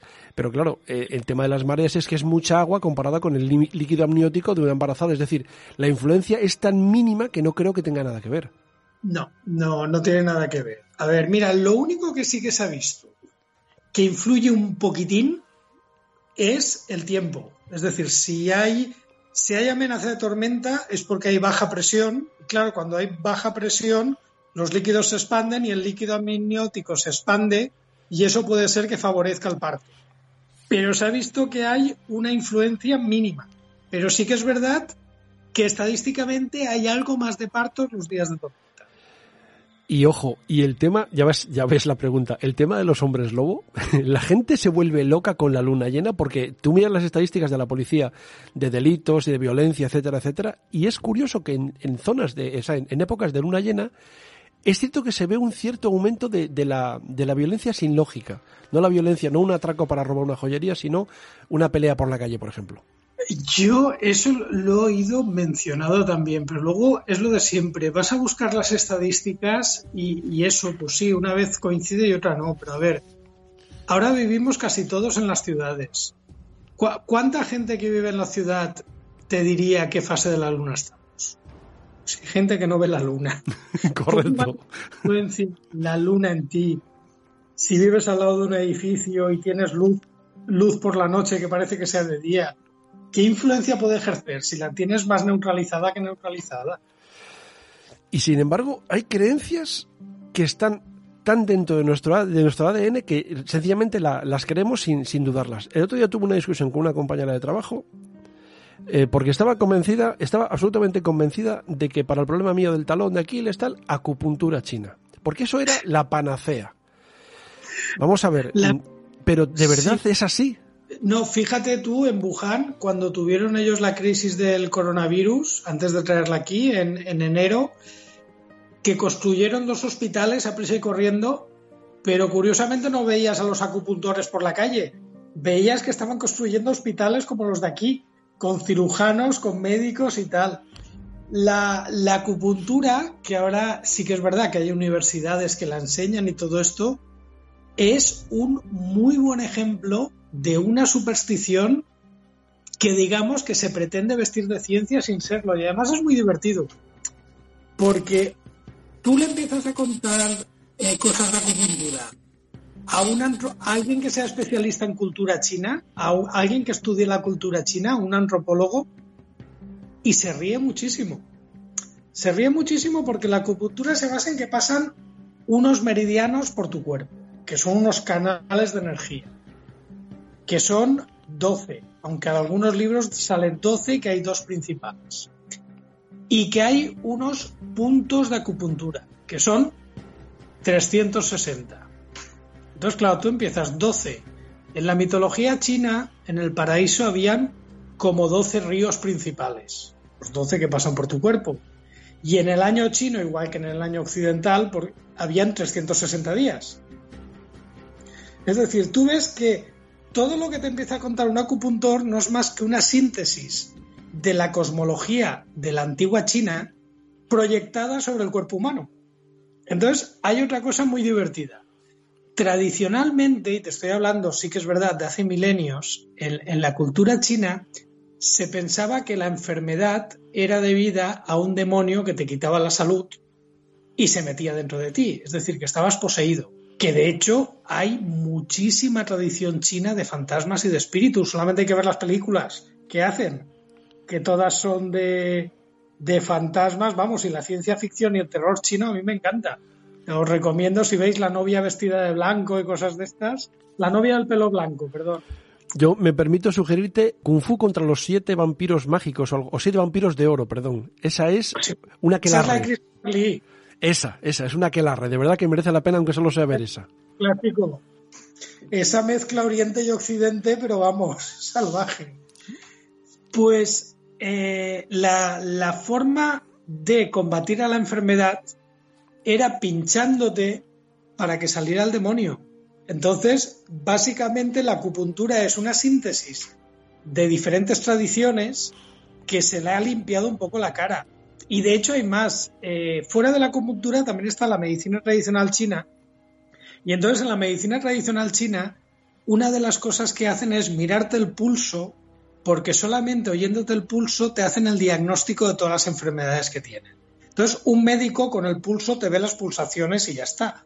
En cambio, un médico chino, según las pulsaciones, te saca si tienes alguna enfermedad del hígado, algún problema cardíaco, alguna... Eso, volvemos a llamar al antropólogo y te dirá, la nobleza china tradicional, el hombre tenía muchas mujeres, las mujeres estaban en un harén y tenían prohibido cualquier contacto con cualquier persona que no fuera su marido. Entonces, cuando alguna mujer se ponía enferma, lo único que la autorizaban era que sacara la mano y la muñeca por la puerta del harén. Por lo tanto, el médico, el único acceso que tenía la paciente era tomarle el pulso. Entonces, a partir de ahí tenía que inventárselo todo, porque no podía decirle nada. Y, el, claro, si ibas al emperador y le decías, tu mujer no tengo ni puta idea de lo que tiene porque es que ni la he visto, claro, te podían cortar la cabeza. Entonces, a partir de ahí tenía que inventarse toda una historia de todo lo que le pasaba a la pobre señora. Claro, ¿y, de dónde viene el éxito que ha tenido esto? Porque imagino que el médico se inventaría lo que fuera, no acertaría, la muchacha se moriría y acabarían cortándole la cabeza. ¿De dónde, qué, largo camino ha recorrido la acupuntura y la medicina china para llegar ahí? El tema de la medicina es que aunque parezca mentira, es más fácil acertar. ¿Por qué? Porque por suerte la mayoría de enfermedades que tenemos todos a lo largo de la vida, menos una, son benignas. Entonces, de las mayoría de enfermedades que tienes, es lo que decimos de la gripe que con medicinas en una semana y sin medicinas en siete días. Como muchos procesos se van solos, si en ese momento te inventas cualquier historia, pues luego parece que la historia ha funcionado. Y eso es porque tenemos tantas pseudomedicinas que todo el mundo dice que la han funcionado alguna vez, pero que realmente no hay ninguna base. Luego, con el tema de la medicina tradicional china, habría que decir que hay una diferencia con otras. Aquí en España también había una medicina tradicional, también tenemos costumbre de curanderos, también había costumbre de recetar hierbas. Es decir, eso pasa en cualquier sitio del mundo. Cuando no había médicos había que buscarse la vida y en todas las sociedades había alguien. El problema de lo que tuvo China, que no tuvimos nosotros, fue Mao Zedong, que cuando la revolución cultural no tenía dinero para médicos ni para poner un sistema de salud en condiciones, y dijo, no, la medicina es un invento capitalista de Occidente. Aquí tenemos nuestra medicina. Y lo que hizo fue sistematizar todas las medicinas chinas, que no era una, era la propia de cada zona, de cada país. Entonces hizo como una cosa oficial, pero simplemente porque era mucho más barato que poner un sistema sanitario bueno. Y de hecho, Mao Zedong tenemos las memorias que escribió su médico oficial y él nunca creyó ni en la acupuntura ni en la medicina tradicional china, ni creyó ni las utilizó. Él tenía médicos oficiales que le cuidaban como nos pueden cuidar a ti y a mí. Pero digamos que eso fue el gran salto adelante en la medicina. De hecho, hay una historia muy chula que cuando se hizo la, la primera visita oficial de Richard Nixon a China, si habéis visto Forrest Gump, cuando Forrest Gump va a jugar al ping-pong a China, eso pasó en la realidad. Tuvo una visita de Nixon a China y entonces hicieron una demostración de acupuntura para, porque claro, en aquel momento ni se sabía lo que era en Occidente. Y hubo un periodista del New York Times, creo que se llamaba James Renton, que hizo, le dio una apendicitis, le operaron la apendicitis en China como la hubieran operado en Estados Unidos, pero sí que es verdad que luego para las molestias de la apendicitis, vamos, para los gases que tienes después, le pusieron acupuntura que él no sabía lo que era, le llamó la atención y escribió un artículo sobre eso. Y a partir de ahí viene toda la moda de la acupuntura en Europa. Eso, bueno, y que a, y que a Nixon le hicieron una demostración de operando que los anestesiaban con acupuntura, que le cayeron como un chino, porque realmente era gente que estaba sedada. Pero claro, A ver, ojalá se pudiera anestesiar con acupuntura, nos ahorraríamos una pasta en pastillas y en anestésicos. Ya que, ya que hablas tú del tema de la... Claro, nosotros no tuvimos a Mahor, tuvimos a Franco. Eh, cuando Franco tampoco te creas tú que había mucha pasta para médicos y por eso en mi pueblo y en muchos pueblos de la zona de León había un componedor de huesos. Tú te rompías un hueso, el tío iba allí. Es verdad que el tío de, de, anatomía sabía un montón. Te cogía el hueso, te daba dos meneos, te lo ponía en su sitio y luego te daba unas hierbas, pues no sé, a base de, pues igual corteza de sauce, una cosa de estas, es decir, ácido acetilsalicílico para que te quitara un poquito los dolores y tú te ibas para tu casa porque era la única opción que había. No en las capitales, en las grandes ciudades, pero sí en los pueblos alejados de la montaña, de las montañas de Riaño, la zona de los Ancares, etcétera. Es decir, eso lo ha habido siempre cuando a las abuelas les dolían las muelas, lo que hacían era ir al campo, coger amapolas y hacerse una tortilla. Claro. No es que le dejaran de doler, pero es que le daba igual, ¿me entiendes? A ver, la amapola de la familia del ver tiene algo de morfina. Obviamente no es como la que se cultiva a propósito, pero tiene un poquito. Si te tomas muchas, pues al final lo que te estás metiendo es un chute de morfina, que por supuesto te quita el dolor. ¿Y qué me dices de estos, eh, de estos eh, afrodisíacos chinos tan extraños? Pene de ciervo, eh, cuerno de rinoceronte. ¿Eso nunca funcionó o sencillamente fue una cuestión de placebo? Eso nunca ha funcionado, porque si te paras a pensar, la medicina tradicional china es si estás débil, te dan huesos de ti. Si, si la cosa no funciona, te dan cuerno de rinoceronte. En el fondo no es más que magia representativa. Es como que tú quieres mm, las propiedades de eso traspasártelas a ti. Es como aquí cuando dicen que comían criadillas antes de entrar en batalla o que Hitler también se hacía unas inyecciones de testículo de toro, una cosa así, que yo he leído en algún sitio. Eh, en el fondo, lo único que quieres es traspasar los poderes de algo comiéndotelo. Y es superstición pura, porque a ver, tú, el hueso del rinoceronte no es más que queratina, es como comerte las uñas o comer pelo. Y que sea rinoceronte no quiere decir que sea mejor queratina esa que la que tienes tú en el pelo. Básicamente, eso no tiene ningún efecto afrodisíaco. Pero, ¿qué pasa? Como es de rinoceronte, que es un animal potente, grande, y hombre, si has visto un rinoceronte copulando, eso es, no sé, como una explosión de la naturaleza, porque, macho, parece. Eh, os recomiendo que veáis algún documental porque da hasta miedo. Parece como dos rocas colisionando, como si se rompiera una presa, lo mismo. Pues hombre, pues tú piensas que eso lo quiero yo para mí. Tiene lógica. Oye, Jota, y, esto que esto que hablaste una vez en tu libro, me parece que fue eh, algo así como la medicina unani o algo así. ¿Esto qué demonios es? Porque no lo conozco ni yo. La medicina unani, mira, lo conocéis todos, aunque no lo sepáis. ¿Os acordáis de Michael Phelps, que salió en el Mundial de Río, en las Olimpiadas de Río, como si lo hubiera atacado un pulpo gigante con unas marcas de ventosa. Eso es la medicina unani. La medicina unani es una historia muy divertida de cómo se mezcla la superstición y lo que aparentemente es ciencia.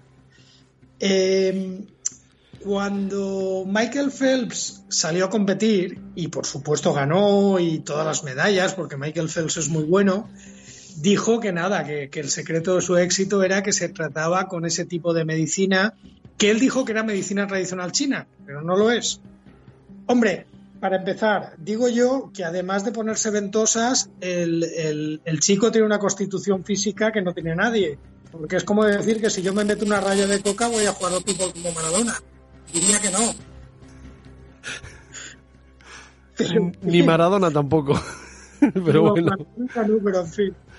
El, tema es que dijeron que es una práctica que se hace en China, que sí que es verdad que se hace en China, pero el origen viene de la medicina unani. La medicina unani es la medicina que tradicionalmente practicaban en Irán, en el antiguo Irán, en Persia, y los médicos musulmanes de la India. Es decir, toda la zona de Asia Central, pero muy ligada a la religión musulmana. Entonces, algunas de las prácticas son, por ejemplo, la de utilizar ventosas, la de tal. Curiosamente, cuando tú ves esto y lo estudias un poco, te das cuenta que la palabra unani en árabe viene de iónico. Iónico, antigua Grecia. La medicina hipocrática, la que se, lo que era la medicina científica en época de la Grecia clásica, se basaba en que en el cuerpo habían cuatro humores, cuatro líquidos, que eran la flema negra, la flema amarilla, la bilis y, el esputo, bueno, no me acuerdo, que en el fondo eran lo mismo que hemos dicho de la China, que representaban toda su cosmología en el cuerpo humano, en Occidente hacíamos lo mismo.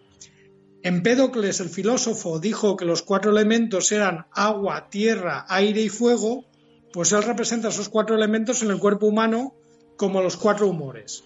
Entonces, cualquier enfermedad era porque había un desequilibrio entre esos cuatro humores. Entonces, cuando tenías según qué enfermedad, era porque te faltaba uno o porque te sobraba uno.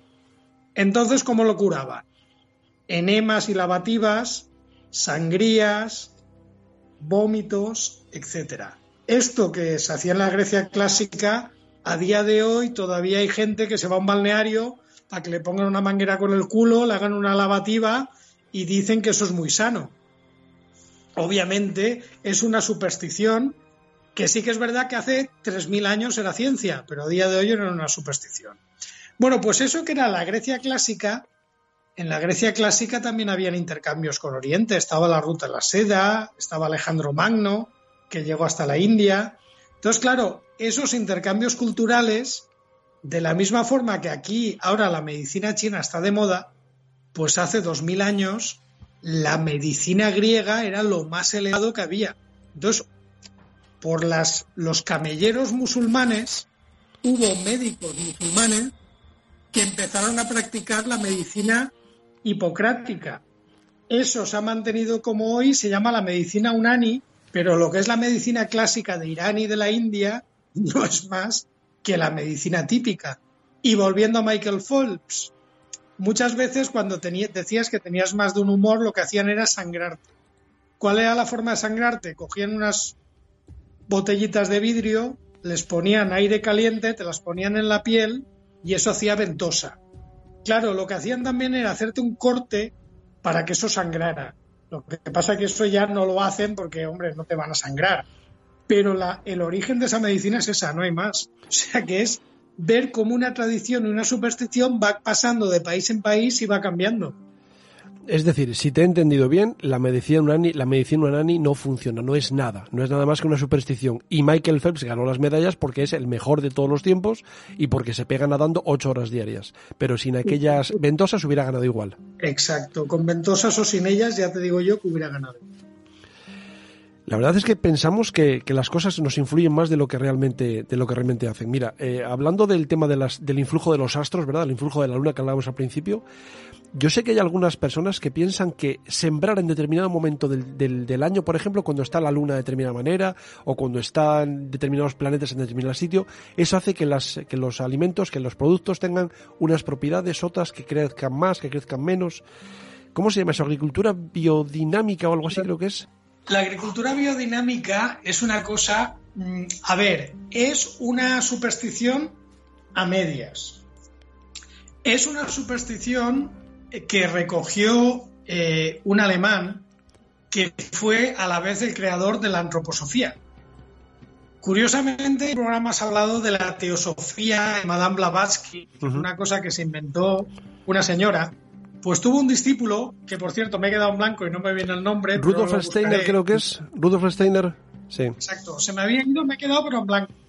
Rudolf Steiner.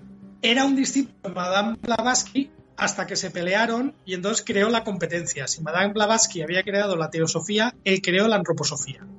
Entonces, él lo que cogió fue todas las supersticiones, las adecentó a su forma de pensar y creó una escuela sobre la forma de producir alimentos que le llamó agricultura biodinámica, que tenía que ver con la astrología, con la superstición. Entonces, dentro de la escuela biodinámica te encuentras que hay que enterrar cuernos de ternera al lado de un río, hay que entrenar cuernos de la abundancia, mm, hay que rellenar intestinos con determinadas hierbas aromáticas en el campo y además de plantar y cosechar según la luna.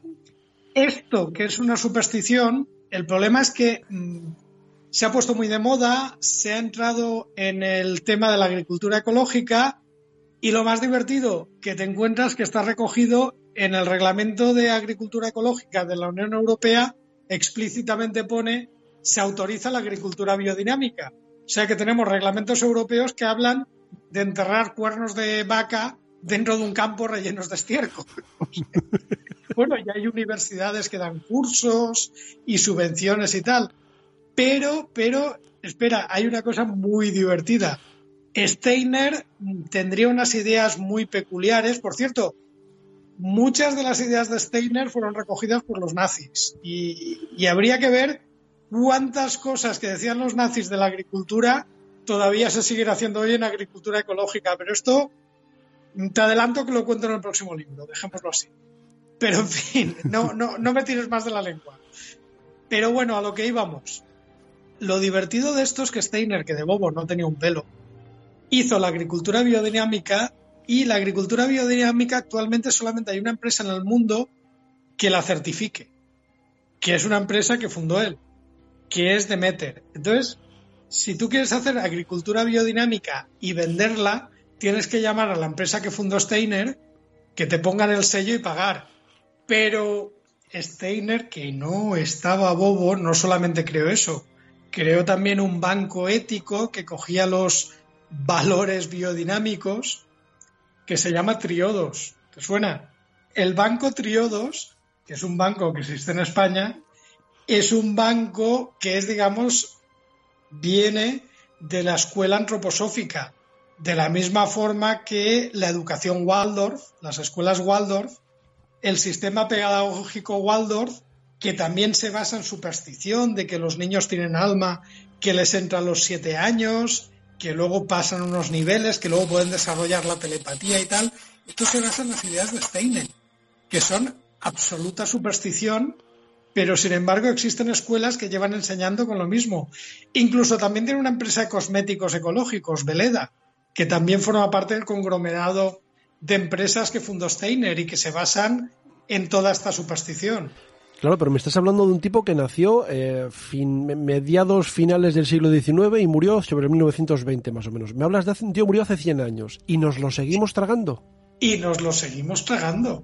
Es decir, toda la escuela que fundó él sigue teniendo las empresas que han recogido todas esas ideas y han montado este conglomerado y no hay nadie que compruebe que eso no funcione, es decir, que coja una zanahoria cultivada así y otra de otra manera y vea que tiene las mismas propiedades, mismo color, mismo sabor, mismo todo. A ver, se han hecho muchos estudios que ven que no sirven para nada. Yo de hecho he leído varios.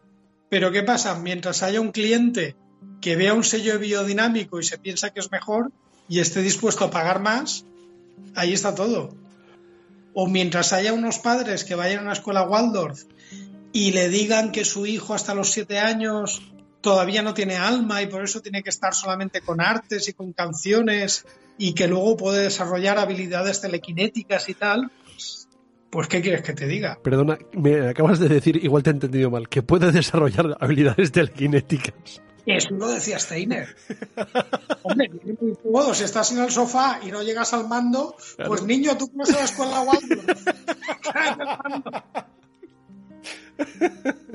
estaría muy bien. Hombre, tenía su utilidad. Oye, eh, pero de todas maneras, es que vuelvo a decirte lo mismo, nos lo creemos todo. Hay, gente que está deseando creerse las cosas. Mira, eh, bueno, no es, no, es el, no es el caso de decir nombres, pero tengo un amigo que se cree, cree firmemente en el tema de la, en el tema de la homeopatía, siempre y cuando sea relativamente barata.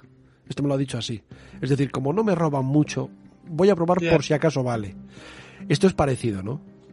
Sí, me roban de buen rollo.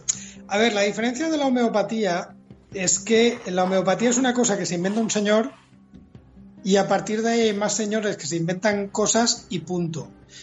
Eh, la medicina tradicional china, la acupuntura, la misma biodinámica, lo que hacen son recoger supersticiones populares.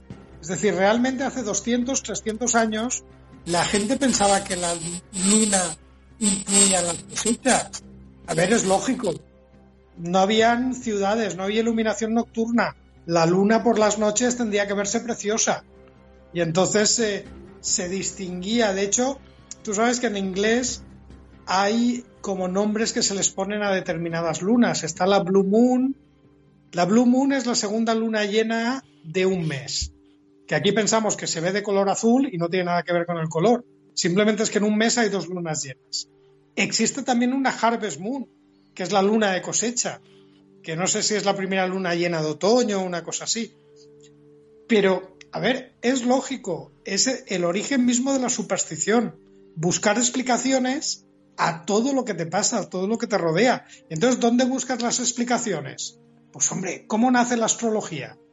Pues tú ves estrellas porque no tienes televisión, no tienes Netflix y te pasas toda la noche mirando el cielo, al final de tanto ver las estrellas empiezas a ver formas y al final buscas una utilidad de estas formas. El zodiaco. El zodiaco, ¿qué tienes? Tauro, en mayo. ¿Qué pasaba en mayo? Pues posiblemente fueran las migraciones de los toros salvajes.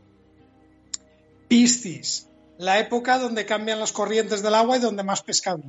Normalmente la gente, las figuras del zodiaco, tienen que ver con cosas que pasaban en esa época, porque son explicaciones que se buscaban. Virgo, en septiembre, en la época de la cosecha, y tienes a Virgo siempre con su espiga de trigo. No sé si quiero saber de dónde viene lo de cáncer, pero bueno. Oye, eh, JM, muy, interesante. De todas maneras, eh, ¿debemos luchar contra la superstición o hay que aceptarla como parte de nuestra vida? Es decir, tú no puedes, puedes no ser supersticioso, pero tienes que convencer a los demás de que no lo sean o es igual, quiero decir, no hace daño a nadie. A ver, depende. Eh, el problema de la superstición, si es como una cosa folclórica, eh, si es como una cosa popular, en principio no hace daño a nadie. A ver, en la, por ejemplo, en la procesión del Corpus, que supongo que no se hará, pero tocaría que fuera en junio. En Valencia hay un personaje popular que era la Moma, que es un personaje muy alto, que iba vestida de blanco, que todos bailaban alrededor y que era como una especie que, de, que daba miedo. Creo que el origen histórico viene de las guerras con los árabes, que era una forma de burlarse de Mahoma ahora nadie la ve y piensa ni en los árabes ni en Mahoma, simplemente lo ven como un personaje folclórico y que incluso yo que no soy nada religioso, pues le veo que tiene un valor cultural. Muchas supersticiones como parte del folclore pueden tener valor cultural. El problema es si esas supersticiones te cuestan dinero o te, cuestan vidas. ¿Entiendes lo que quiero decirte? Si, por ejemplo, vas a un médico acupuntor en vez de ir a un médico de verdad o, piensas que te vas a curar rezando. Efectivamente, mi, mi, amigo mi amigo va al médico normal y luego aparte va al, al, al, médico homeópata y le da sus cositas de mezclar con agua y tal y oye, daño no le hacen, efectivamente daño no le hacen. Yo estoy intentando venderle una piedra que tengo que me traje de la India que ahuyenta a los tigres. ¿Vale? Yo desde que tengo esa piedra no me ha atacado ni un tigre. Entonces estoy a ver si se la vendo.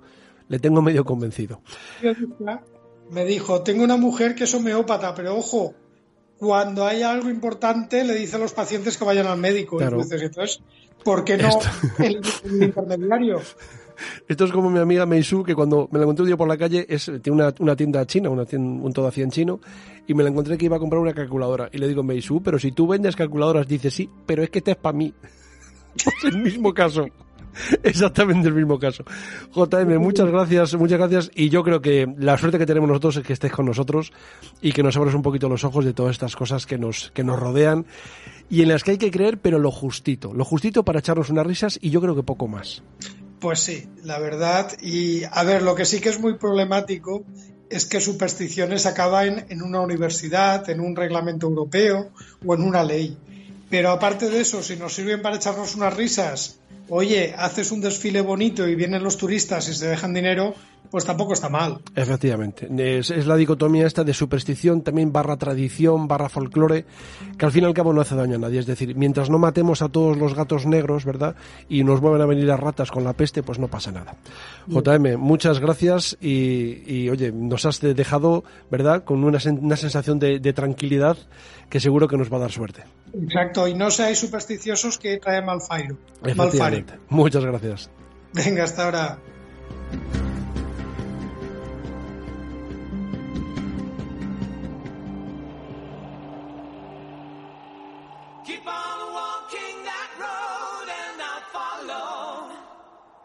Keep on calling my name, I'll be there.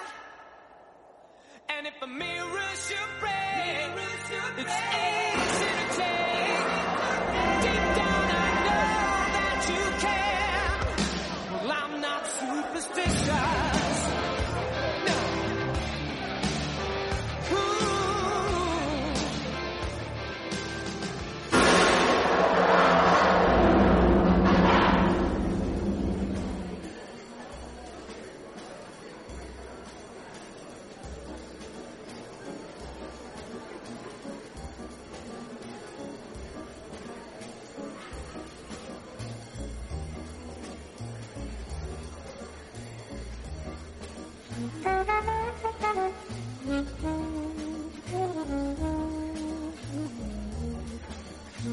Aquí adentro los recuerdos son veneno. Cuando las rejas se cierran tras de ti por primera vez, todo tu mundo se reinicia, comienza a girar hacia el otro lado. Tu vida empieza de nuevo, pero hacia atrás, de modo que tu pasado se convierte en tu futuro y de nada sirve ya recordar. La realidad te golpea una y otra vez cada mañana, mezclando el café quemado del desayuno con el nauseabundo olor del miedo. No importa qué o a quién has dejado fuera. Lo mejor que puedes hacer es olvidarlos antes de que ellos te olviden a ti. Antes de que su recuerdo se convierta en un fantasma que te atormenta cada noche, que te susurra al oído lo solo que estás, lo lejos que estás de ellos, lo rápido que sus caras se borrarán de tu memoria. Cuando hace años me metieron por primera vez aquí adentro, sentí cómo estallaban de repente todos los lazos que me unían al mundo exterior. Del mismo modo que un pájaro siente cómo se rompe el cascarón que le separa de la vida, como un náufrago siente la arena de la playa arder bajo sus pies al llegar a la isla, y como una sonrisa estalla tras un beso, dado a disgusto. Sí, amigo inmortal. Se me cayó el mundo que conocía. Desaparecieron para siempre Jimmy el loco, aquel matón empeñado en explicar al mundo que pestañear era una pérdida de tiempo y de dinero, el viejo Richard Tres Colmillos, la mejor voz de blues que haya escuchado nunca, capaz de hacer llorar a las piedras mientras explicaba que su chica le había cambiado, contra todo pronóstico, por un vendedor de enciclopedias a domicilio. Y aquella chica, ¿cómo se llamaba? Uf, no recuerdo el nombre. Tal vez porque en realidad nunca lo supe. Aquella chica pelirroja de sonrisa lánguida y prometedora que contestaba a todas tus preguntas siempre con la misma respuesta. Lo que tú digas, encanto. Era difícil discutir con aquella mujer. Se fueron cerrando una tras otra las puertas de ese infierno tras mis pasos, al mismo tiempo que dejaba atrás de la historia, sus largas noches llenas de humo, bourbon y promesas incumplidas, la brillante oscuridad de sus prometedores reservados, y aquella inconfundible mezcla de olores que resaltaban las luces estroboscópicas, como la soga de un arcado resalta el árbol del que está colgando. Me costó algo más, pero también olvidé mi piano, su sonido, su tacto, la sinceridad mal disimulada de aquel ajedrez estilizado que me sonreía cada noche, sabiendo que sin mí no sería más que un mueble caro en el que esconder el abrigo, la bufanda y el alma. Olvidé el canalla de Richard, el dueño, convencido de que pagar un sueldo digno a sus empleados era cosa de cobardes. Y a Laura, la camarera, aquella chica que te miraba sin verte, que hablaba sin decir nada, que te sonreía sin necesidad, permanentemente colocada, probablemente porque era el único modo de enfrentarse a la clientela habitual del local, sin recurrir al bate de béisbol que Rocco guardaba bajo la barra. Rocco, creo que nunca os he hablado de Rocco, un sujeto curioso, el tipo de compañía que nunca nadie desea tener. En la historia, todo el mundo sabía que lo peor que te podía pasar era que Rocco pensara que era su amigo. Guardaba la puerta con la fiereza con la que Cerbero guarda las puertas del Hades. Lástima que en el recuento de cabezas el número estuviera 3 a 0 a favor del perro. En realidad aquel trozo de carne con forma vagamente humana se llamaba Ricardo y era hijo de un viejo policía retirado que se había casado dos veces y se había divorciado tres. Tal vez por eso Rocco odiaba a las mujeres tanto como odiaba a los hombres. En su juventud había coqueteado con el boxeo, con las drogas y con una rubia de piernas exuberantes que decía llamarse Luisa, pero que al final había resultado llamarse solo Luis. Una pena. Parecían hechos el uno para el otro. Pero tras aquel revés amoroso, Rocco se volcó con el boxeo. Tenía cualidades. Era fuerte, rápido, disciplinado, con una esquiva de cintura capaz de engañar a la ley de la gravedad. Rocco tenía la mirada del tigre, algunos decían que al subir al ring sus ojos cambiaban de color. Yo os juro que en el único combate que le vi es cierto que sus ojos cambiaron de color. Pasaron del marrón grisáceo habitual al morado en solo dos puñetazos. Una pena que el bueno de Rocco tuviera el mentón de miga de pan. Aún así, de no haber sido por aquel turbio asunto de apuestas, probablemente el muchacho hubiera llegado lejos. Fue unos años atrás, en el recinto del campo de gas. Aquella velada no había ni un solo asiento libre. Se habían juntado, vete a saber por qué, los clientes habituales, furcias disfrazadas de señoras, políticos de estómago agradecido vestidos de proxenetas setenteros, mafiosos de tres al cuarto con ínfulas del capone, lo más granado de la sociedad. Aquel podía ser el trampolín que Rocco necesitaba para dar el salto. Y vaya si lo dio.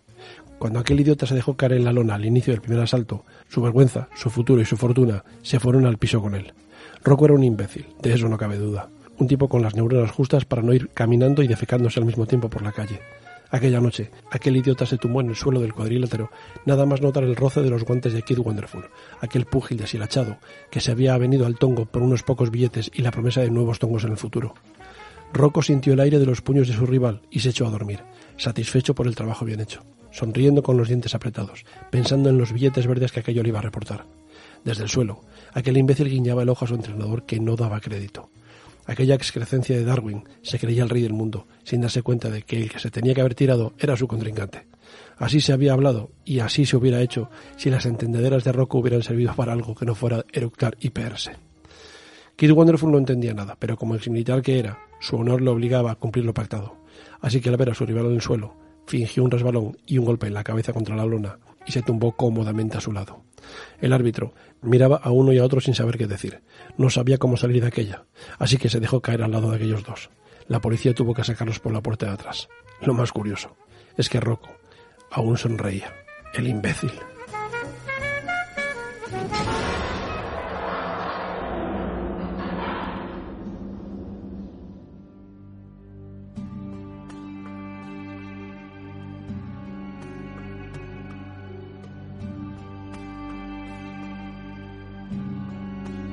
Hace un par de semanas o tres hablábamos de, lo que era el lujo sobre el mar, eh, con aquel famoso Titanic, con aquel famoso barco en el que había alfombras tan espesas que te hundías hasta las rodillas, probablemente una exageración, pero bueno, nos viene a decir que era el lujo sobre, sobre el mar. Y he pensado que quizás sería interesante hablar un poquito del lujo pero no en el mar, sino en la tierra, concretamente eh, sobre raíles, el ferrocarril. ¿Cuál es el ferrocarril más lujoso y también el más legendario de la, de la historia? Evidentemente hablamos del Orient Express, ese, ese tren que nos evoca eh, la Belle Époque, ¿verdad? Nos evoca las novelas de Agatha Christie, nos evoca los misterios, pero también nos evoca el lujo, el dispendio económico porque sí, y también el trasladarse de un sitio a otro, aunque eso era una cuestión muy secundaria.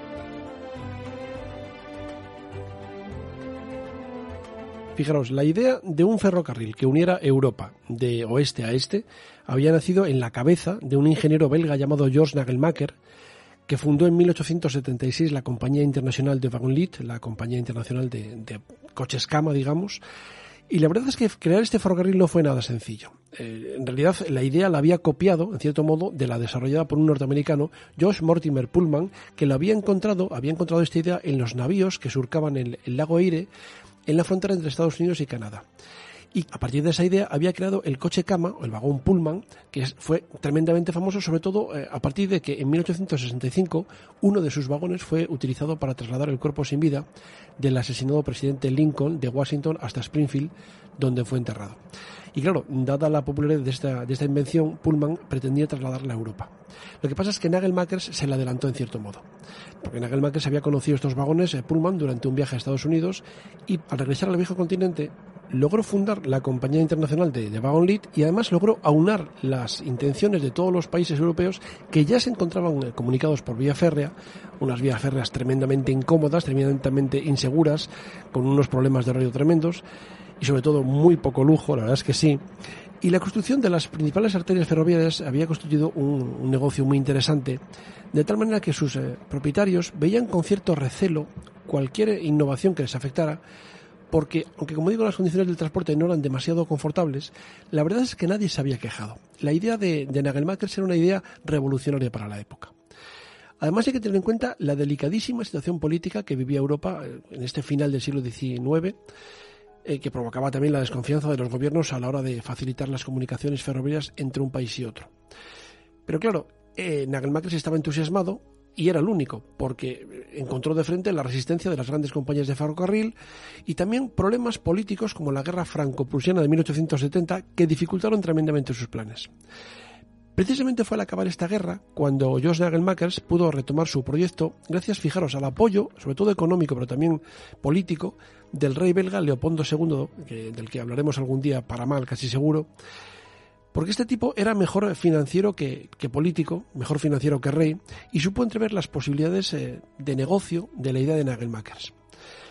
Fue Leopoldo II de Bélgica el que consiguió los pertinentes contratos con las administraciones ferroviarias de Francia, de Alemania y de Austria para explotar el que sería el buque insignia de la compañía de Nagelmakers. Así, en 1872 puso en funcionamiento el ferrocarril que uniría París y Viena y que 11 años más tarde llegaría también hasta Estambul.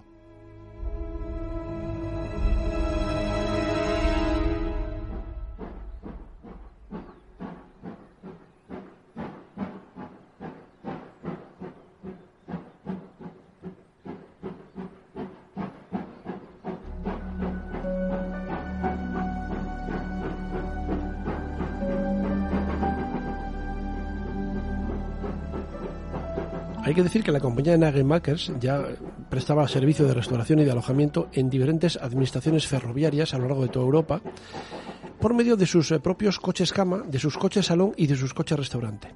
Pero tras la creación del Orient Express, la empresa cambió su denominación por la de Compañía Internacional de Coches Cama y de los Grandes Expresos Europeos. Así nos encontramos el 14 de octubre de 1883 con la primera salida del primer viaje de este nuevo concepto de transporte.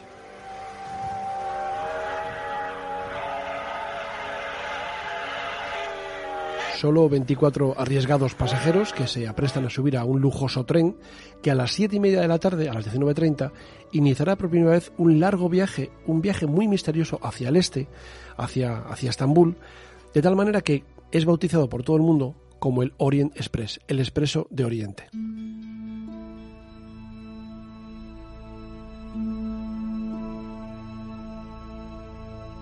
La verdad es que esta salida se lleva a cabo entre grandes fastos, en presencia de las autoridades del mundo político, diplomático, financiero de París. El tren eh, no era muy grande, tenía solo tres vagones, dos coches cama y un vagón restaurante, más luego dos furgones para el equipaje. Cada vagón medía más o menos unos 18 metros y estaba construido sobre todo en madera de teca, maderas nobles, y además iba provisto de unas grandes innovaciones técnicas para la época como era la calefacción a vapor y también estaba iluminado por gas. Es decir, era auténticamente la vanguardia de la tecnología en lo que a transporte se, refiere. Los 24 pasajeros de este primer convoy iban además curiosamente armados de pistolas para su defensa porque había ciertas eh, dificultades políticas, digamos, en, en, los Balcanes. Ya entonces empezaba a haber este, este problema.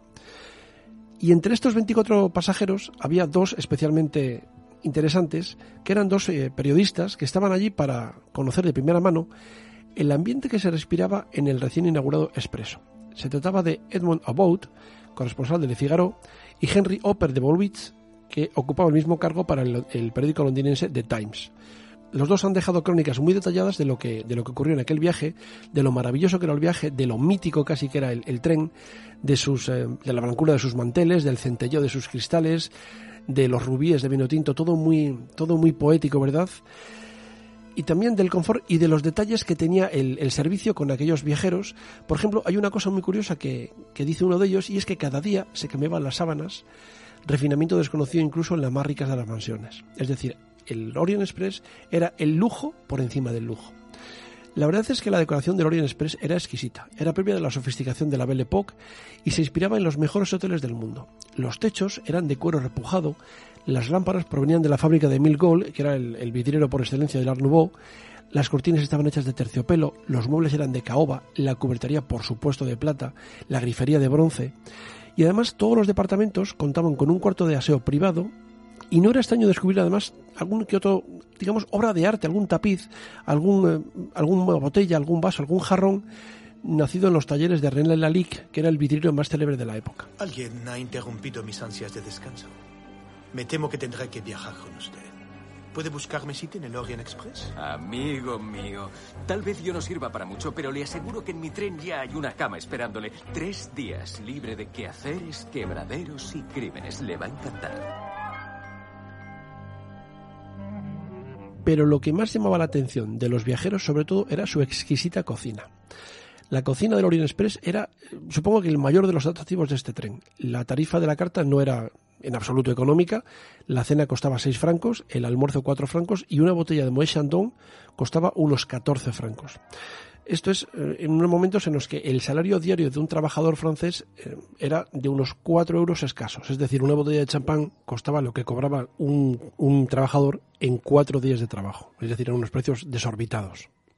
El menú, que estaba escrito en francés y en alemán, eh, estaba lleno de exquisiteces como los mejores quesos de Francia, foie gras, roast caviar, por supuesto mucho champán, los mejores vinos, una, una, una vinoteca espectacular. Y como muestra un, eh, un, botón, en el día de la cena de la inauguración eh, se sirvieron, por ejemplo, ostras, eh, sopa de pasta italiana, rodaballo en salsa verde, pollo a la sochor, solomillo de ternera, semifrío de venado, pudding de chocolate, por supuesto todo ello regado por los mejores caldos de Burdeos y de la Borgoña y, por supuesto, pues, el, el inimitable champán francés. Además, a medida que el tren avanzaba por, el, por, el, por Europa, el menú iba cambiando en consonancia con la gastronomía de la zona que cruzaban. Es más, se cuenta que había viajeros que, movidos por su condición de gourmets, digamos, llegaron a tomar el tren solo durante un trayecto eh, para poder probar su deliciosa cocina. Es decir, la gente cogía el tren solo para comer dentro. Entendamos que el, Orient Express no era tanto un medio de transporte como un lugar en el que vivir un sueño, una aventura. Dos veces por semana eh, salía de la estación del Este, en, en, París, que entonces se llamaba la estación de Estrasburgo, y terminaba en la ciudad rumana de Giurgiu, pasando por Estrasburgo, por Múnich, por Viena, por Budapest y por Bucarest. En Giurgiu, los pasajeros cruzaban el Danubio en un ferry hasta la vecina Ruse, en Bulgaria, y desde allí tomaban otro tren que los llevaba directamente hasta Varna, para desde allí tomar un transbordador hasta Estambul. En total, el primer viaje del Orient Express tardó unas 80 horas en cruzar Europa. Es decir, no era un tren rápido, era un tren para lo que era. Hay que decir que además el primer viaje concluyó con una espléndida recepción organizada en el Palacio de Topkapi por el sultán eh, otomano Abdul Hamid II, y tras esa recepción los viajeros regresaron a París donde llegaron el 16 de octubre. Es decir, esta gente no quería ir a Estambul, sino que el viaje en sí mismo era el regalo. Hay que decir que el Orient Express no fue tanto un medio de transporte como un revulsivo en los modos y en las formas de vivir de, una clase social elevada, algo bohemia tal vez, con un poquito de, sofisticación, ¿verdad? Que era el núcleo duro de lo que se ha dado en llamar la, la Belle Époque. Su primer recorrido sin transbordos se efectuó el 1 de junio de 1889 y tardó 67 horas y 35 minutos en llegar desde París hasta Estambul. En ese momento el tren se convirtió en objeto de deseo de los grandes personalidades de la época y de todo aquel que quisiera ser considerado alguien en la sociedad de su tiempo. Es decir, como digo, no era un medio de transporte, era un lugar donde se hacían negocios, donde se organizaban fiestas, donde se vivían aventuras. Casi lo menos importante era que el tren se movía. Allí se vivían romances, a veces clandestinos, eh, era como el más eh, glamuroso de los hoteles. Además había un rígido protocolo en la manera de vestir y en la manera de comportarse. Por ejemplo, para la cena era obligatorio para los caballeros el smoking o el frac y para las señoras el traje de noche. Es decir, no podías ir, por supuesto, en camiseta, no se vestía entonces así, pero es que además tampoco podías ir con un traje de sport. Tenías que ir exclusivamente con smoking o con frac. Hay personas, por ejemplo yo, que no se ha puesto un smoking o un frac en su vida. Yo allí lo tendría complicado. Además, los viajeros, fijaros, tenían un servicio a bordo y los compartimentos de, día, una vez recogidas las camas, quedaban convertidos en, una especie de cómodos salones donde se podía recibir a otros pasajeros, donde se podía leer, jugar a las cartas, tomar el té, hacer negocios, tener vida social, que de eso se trataba. La verdad es que las monarquías de toda Europa no se resistieron a los encantos del Orient Express. Entre sus eh, pasajeros más ilustres podemos encontrar a Eduardo VII de Inglaterra, que entonces todavía era príncipe de Gales, al emperador Francisco José de Austria, que viajó más de una vez en, estos vagones por sus territorios de los Balcanes, y también, por supuesto, Leopoldo II de Bélgica, siempre acompañado de sus múltiples amantes, entre ellas eh, algunas muy famosas. Y también Fernando I de Bulgaria, que es muy curioso porque este rey búlgaro era un apasionado del ferrocarril, tanto que en más de una ocasión le permitieron eh, conducir la máquina y lo hizo a una velocidad inusitada, pero siempre dentro de las fronteras de su reino, es decir, dentro de Bulgaria, porque si había un accidente, el rey de Bulgaria podía, digamos, quitarle problemas al, Orient Express. Pero cuando salía de Bulgaria, él ya soltaba el tren y, dejaba a los mandos a los, a los maquinistas que eran los que tenían que hacerlo. También había políticos muy importantes, por ejemplo, Thomas Edward Lawrence, eh, que no sabéis quién es, pero si os digo que era Lawrence de Arabia, ya entenderéis un poquito más quién era. O, por ejemplo, eh, auténticos eh, bailarines espectaculares como Sergei Dialev, o Nijinsky, o Ana Paulova, todos ellos. Y mira, Matahari también estuvo más de una vez en este tren, o las actrices como Marlene Dietrich, como Greta Garbo, María Callas, es decir, era el lugar donde se reunía todo aquel que quería ser alguien en la vieja Europa. Tanto es así que el, Orient Express llegó a, construir un hotel en Estambul para alojar a todas estas personalidades. De tal manera que en 1895 abrió sus, puertas el suntuoso hotel Pera Palace, que estaba situado en un emplazamiento privilegiado de, Constantinopla, de Estambul, un lugar que dominaba todo el cuerno de oro y al cual se accedía directamente desde la estación de Sirkeci mediante una serie de carruajes totalmente engalanados destinados exclusivamente para esa misión. Es decir, el tren era tremendamente cómodo, eh, tenía todo tipo de avances técnicos, eh, no faltaba nada, el, protocolo era perfecto, no se dejaba nada a la, imaginación, nada a la improvisación, pero sí que ocurrían accidentes, por ejemplo, causados por, por las inclemencias del tiempo. Más de una vez se quedó bloqueado por las, por las nevadas, por las nieves tremendas, sobre todo en la zona de los Balcanes, de tal manera que los viajeros tenían que dormir casi vestidos ¿eh? y prácticamente helados de frío y los miembros de la tripulación tenían que recorrer varios kilómetros sobre la nieve para poder eh, conseguir las vituallas que necesitaban para la cocina. También hubo varios eh, descarrilamientos, eh, alguno de ellos ha ocurrido creo que fue en 1906 cerca de Budapest. Es más conocido porque este lo contó Vicente Blasco Ibáñez, el novelista español que estaba viajando en ese momento. Pero estos desastres no fueron lo más eh, complicado que tuvo que soportar este, este tren, este mítico expreso. Porque habían pasado unos 30 años desde, su inauguración cuando estalló la Primera Guerra Mundial. Y esta Primera Guerra Mundial cortó las alas al sueño de Nagelmakers. Porque lógicamente un ferrocarril que comunicara a toda Europa requería de una Europa unida que quisiera comunicarse y eso no era lo que estaba ocurriendo. De tal manera que el Orient Express interrumpió su funcionamiento y el servicio no se reanudó hasta 1918.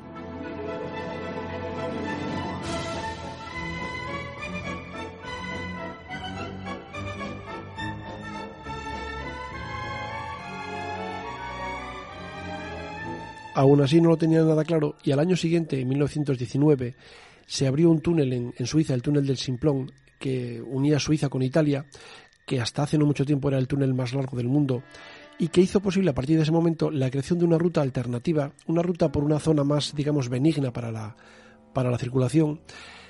Y desde ese momento se llamó, el, tren se llamó Simplon Orient Express, que iba desde París, pasando por Lausanne, por Milán, por Venecia y por Trieste, para enlazar después con la ruta original en Belgrado. De esa manera se evitaba el qué? El paso por Alemania, porque había ciertos recelos de las potencias aliadas hacia eh, la entonces llamada República de Weimar. Después llegaron los felices años 20 y pareció que el esplendor del, Orient Express volvía a aparecer otra vez. Se abrió una tercera ruta, el Alberg Orient Express, que partía desde París y atravesó Europa pasando por Zúrich, por Innsbruck y por Budapest, con algunas extensiones que seguían hasta Bucarest y hasta Atenas. Londres también se llegó a conectar con la ruta del Simplón, eh, porque le interesaba a, los ingleses hacer esta ruta, era de mucho prestigio. Y lo que hacían los ingleses era tomar un tren hasta Dover, desde allí embarcaron un ferry que llevaba una serie de vagones hasta Calais.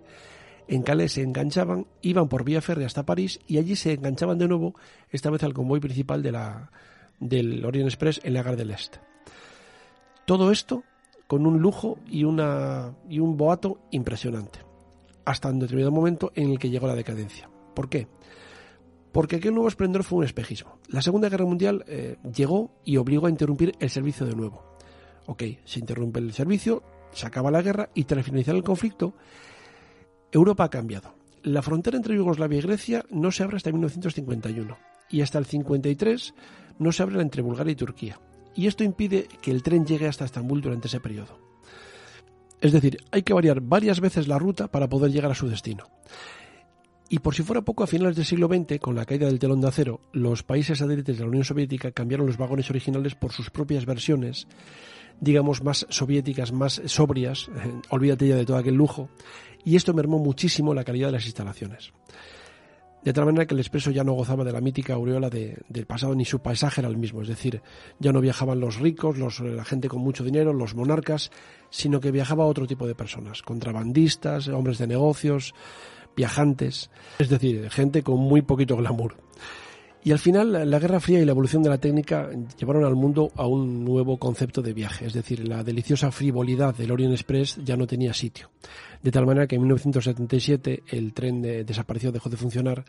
Hubo un intento de reactivarlo a, inicios del año 2000, una cosa así, pero la verdad es que ese concepto ha desaparecido. La alta velocidad, los vuelos low cost, eh, los aviones, han hecho que, este, que este misterioso modo de viajar lleno de lujo, ¿verdad?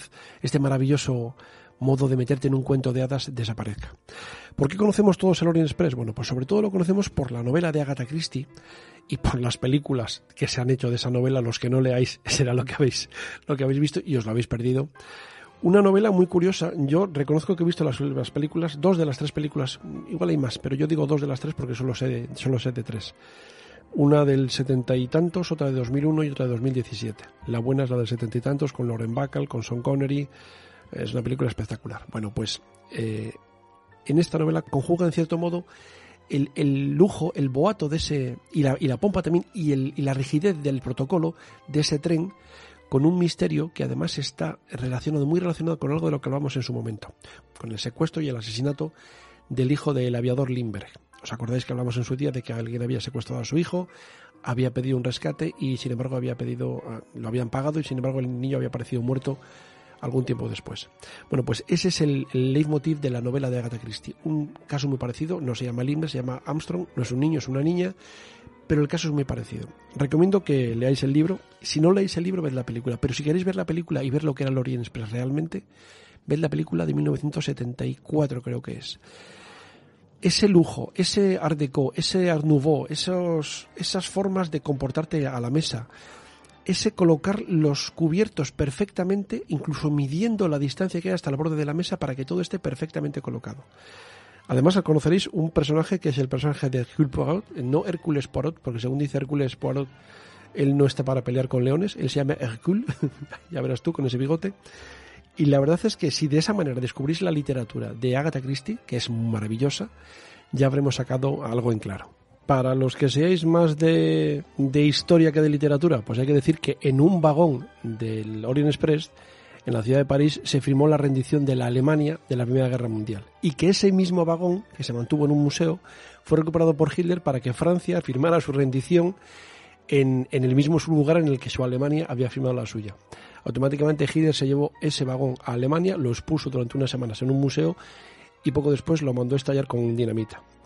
Acabó la Segunda Guerra Mundial, Alemania se rindió y ¿qué hicieron los aliados? Buscaron un vagón idéntico al que había utilizado eh, los aliados para la Primera Guerra Mundial y que ya no estaba en funcionamiento porque Hitler lo había destruido y obligó, creo que en mayo del 45, al almirante Karl Donitz, que era el, digamos, el heredero de Hitler, a firmar la rendición de la Alemania nazi en el mismo lugar en el que había firmado la, la rendición de la Primera Guerra Mundial, en un vagón del Orient Express. Faltaría más.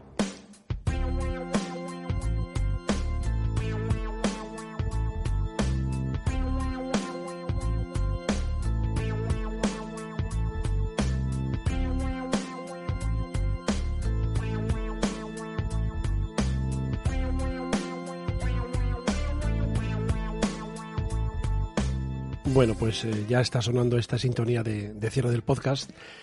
Ya tenemos uno más en la, en la buchaca. Espero que os haya gustado. Sabéis que esa es mi intención, mi principal intención, haceros pasar un buen rato, haceros olvidar, en cierto modo, vuestros problemas por un par de horas. Pero sin perder de vista que esos problemas habrá que solucionarlos alguna vez. No olvidarlos, sino solo posponerlos durante un par de horas, digamos, para coger impulso.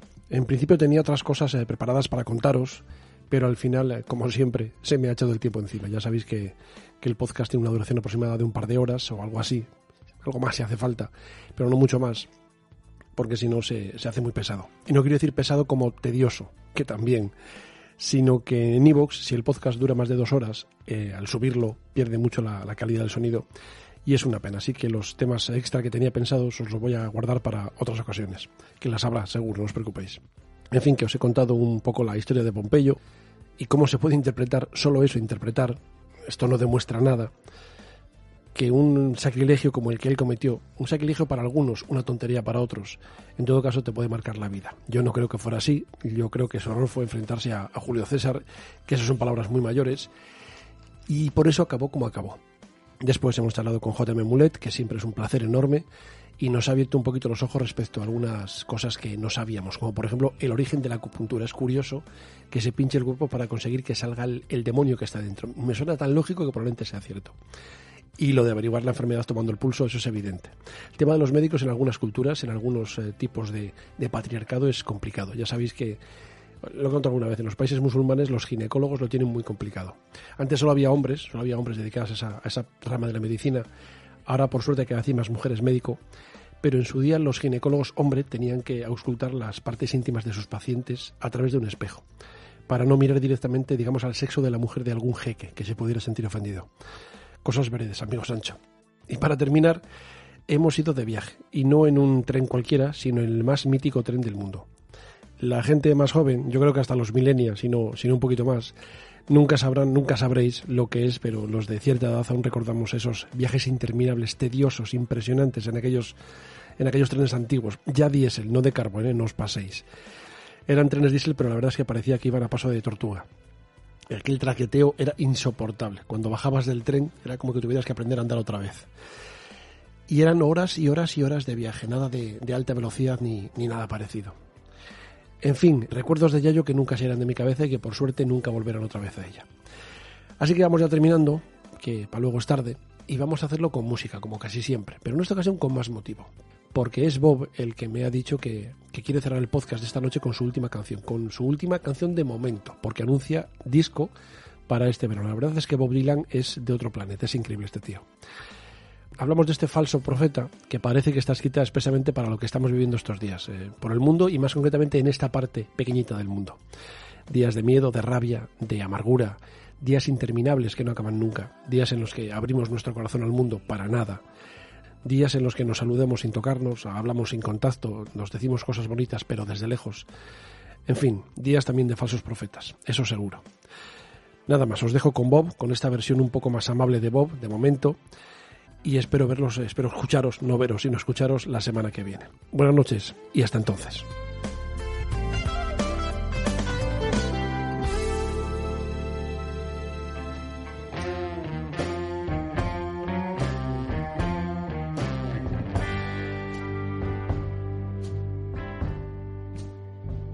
Another day another ship. Another day of anger, bitterness, and doubt. I know how it happened, I saw it begin. I opened my heart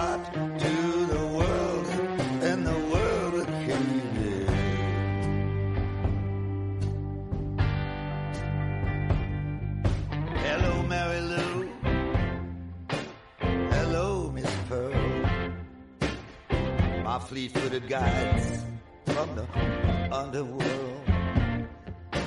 No stars in the sky shine brighter than you. You girls mean business, and I do too.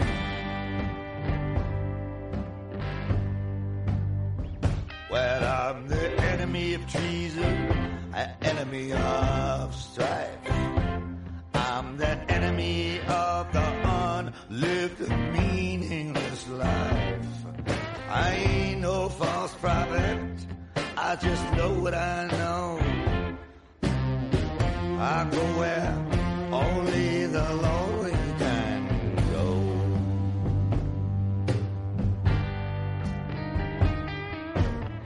I'm first among equals, second to none, the last of the best. You can bury the rest, bury 'em naked with that silver and gold. Put Put 'em six feet under, and I pray for their soul.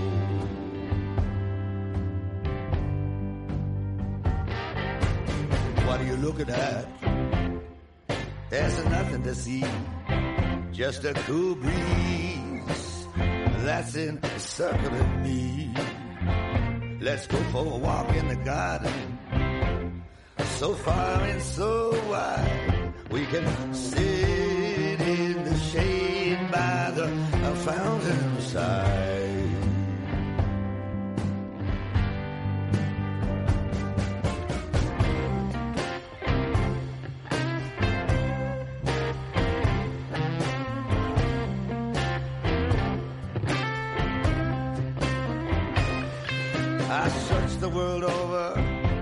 The Holy Grail.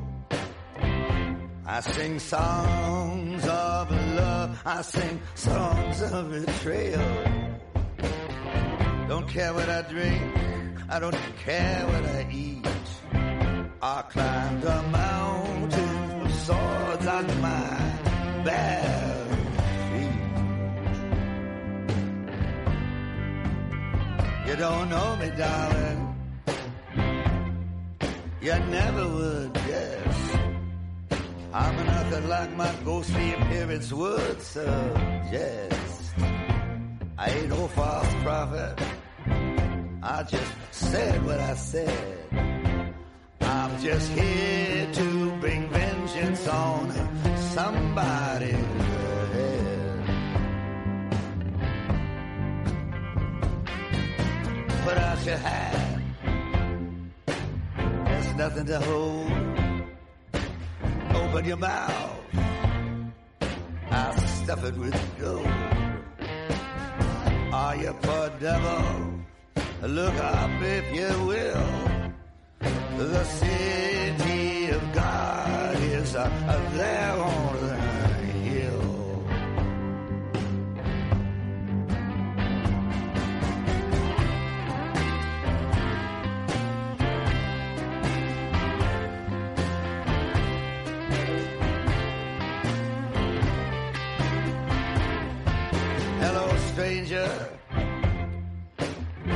long goodbye. You rule the land, but so do I. You lusty old mule. You got a poison brain. I'll marry you to a ball and chain.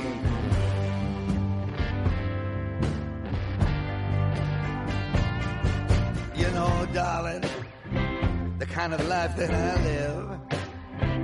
When your smile meets my smile, or something has got to give. I ain't no false prophet. Nah, I'm nobody's bride. Can't remember when I was born.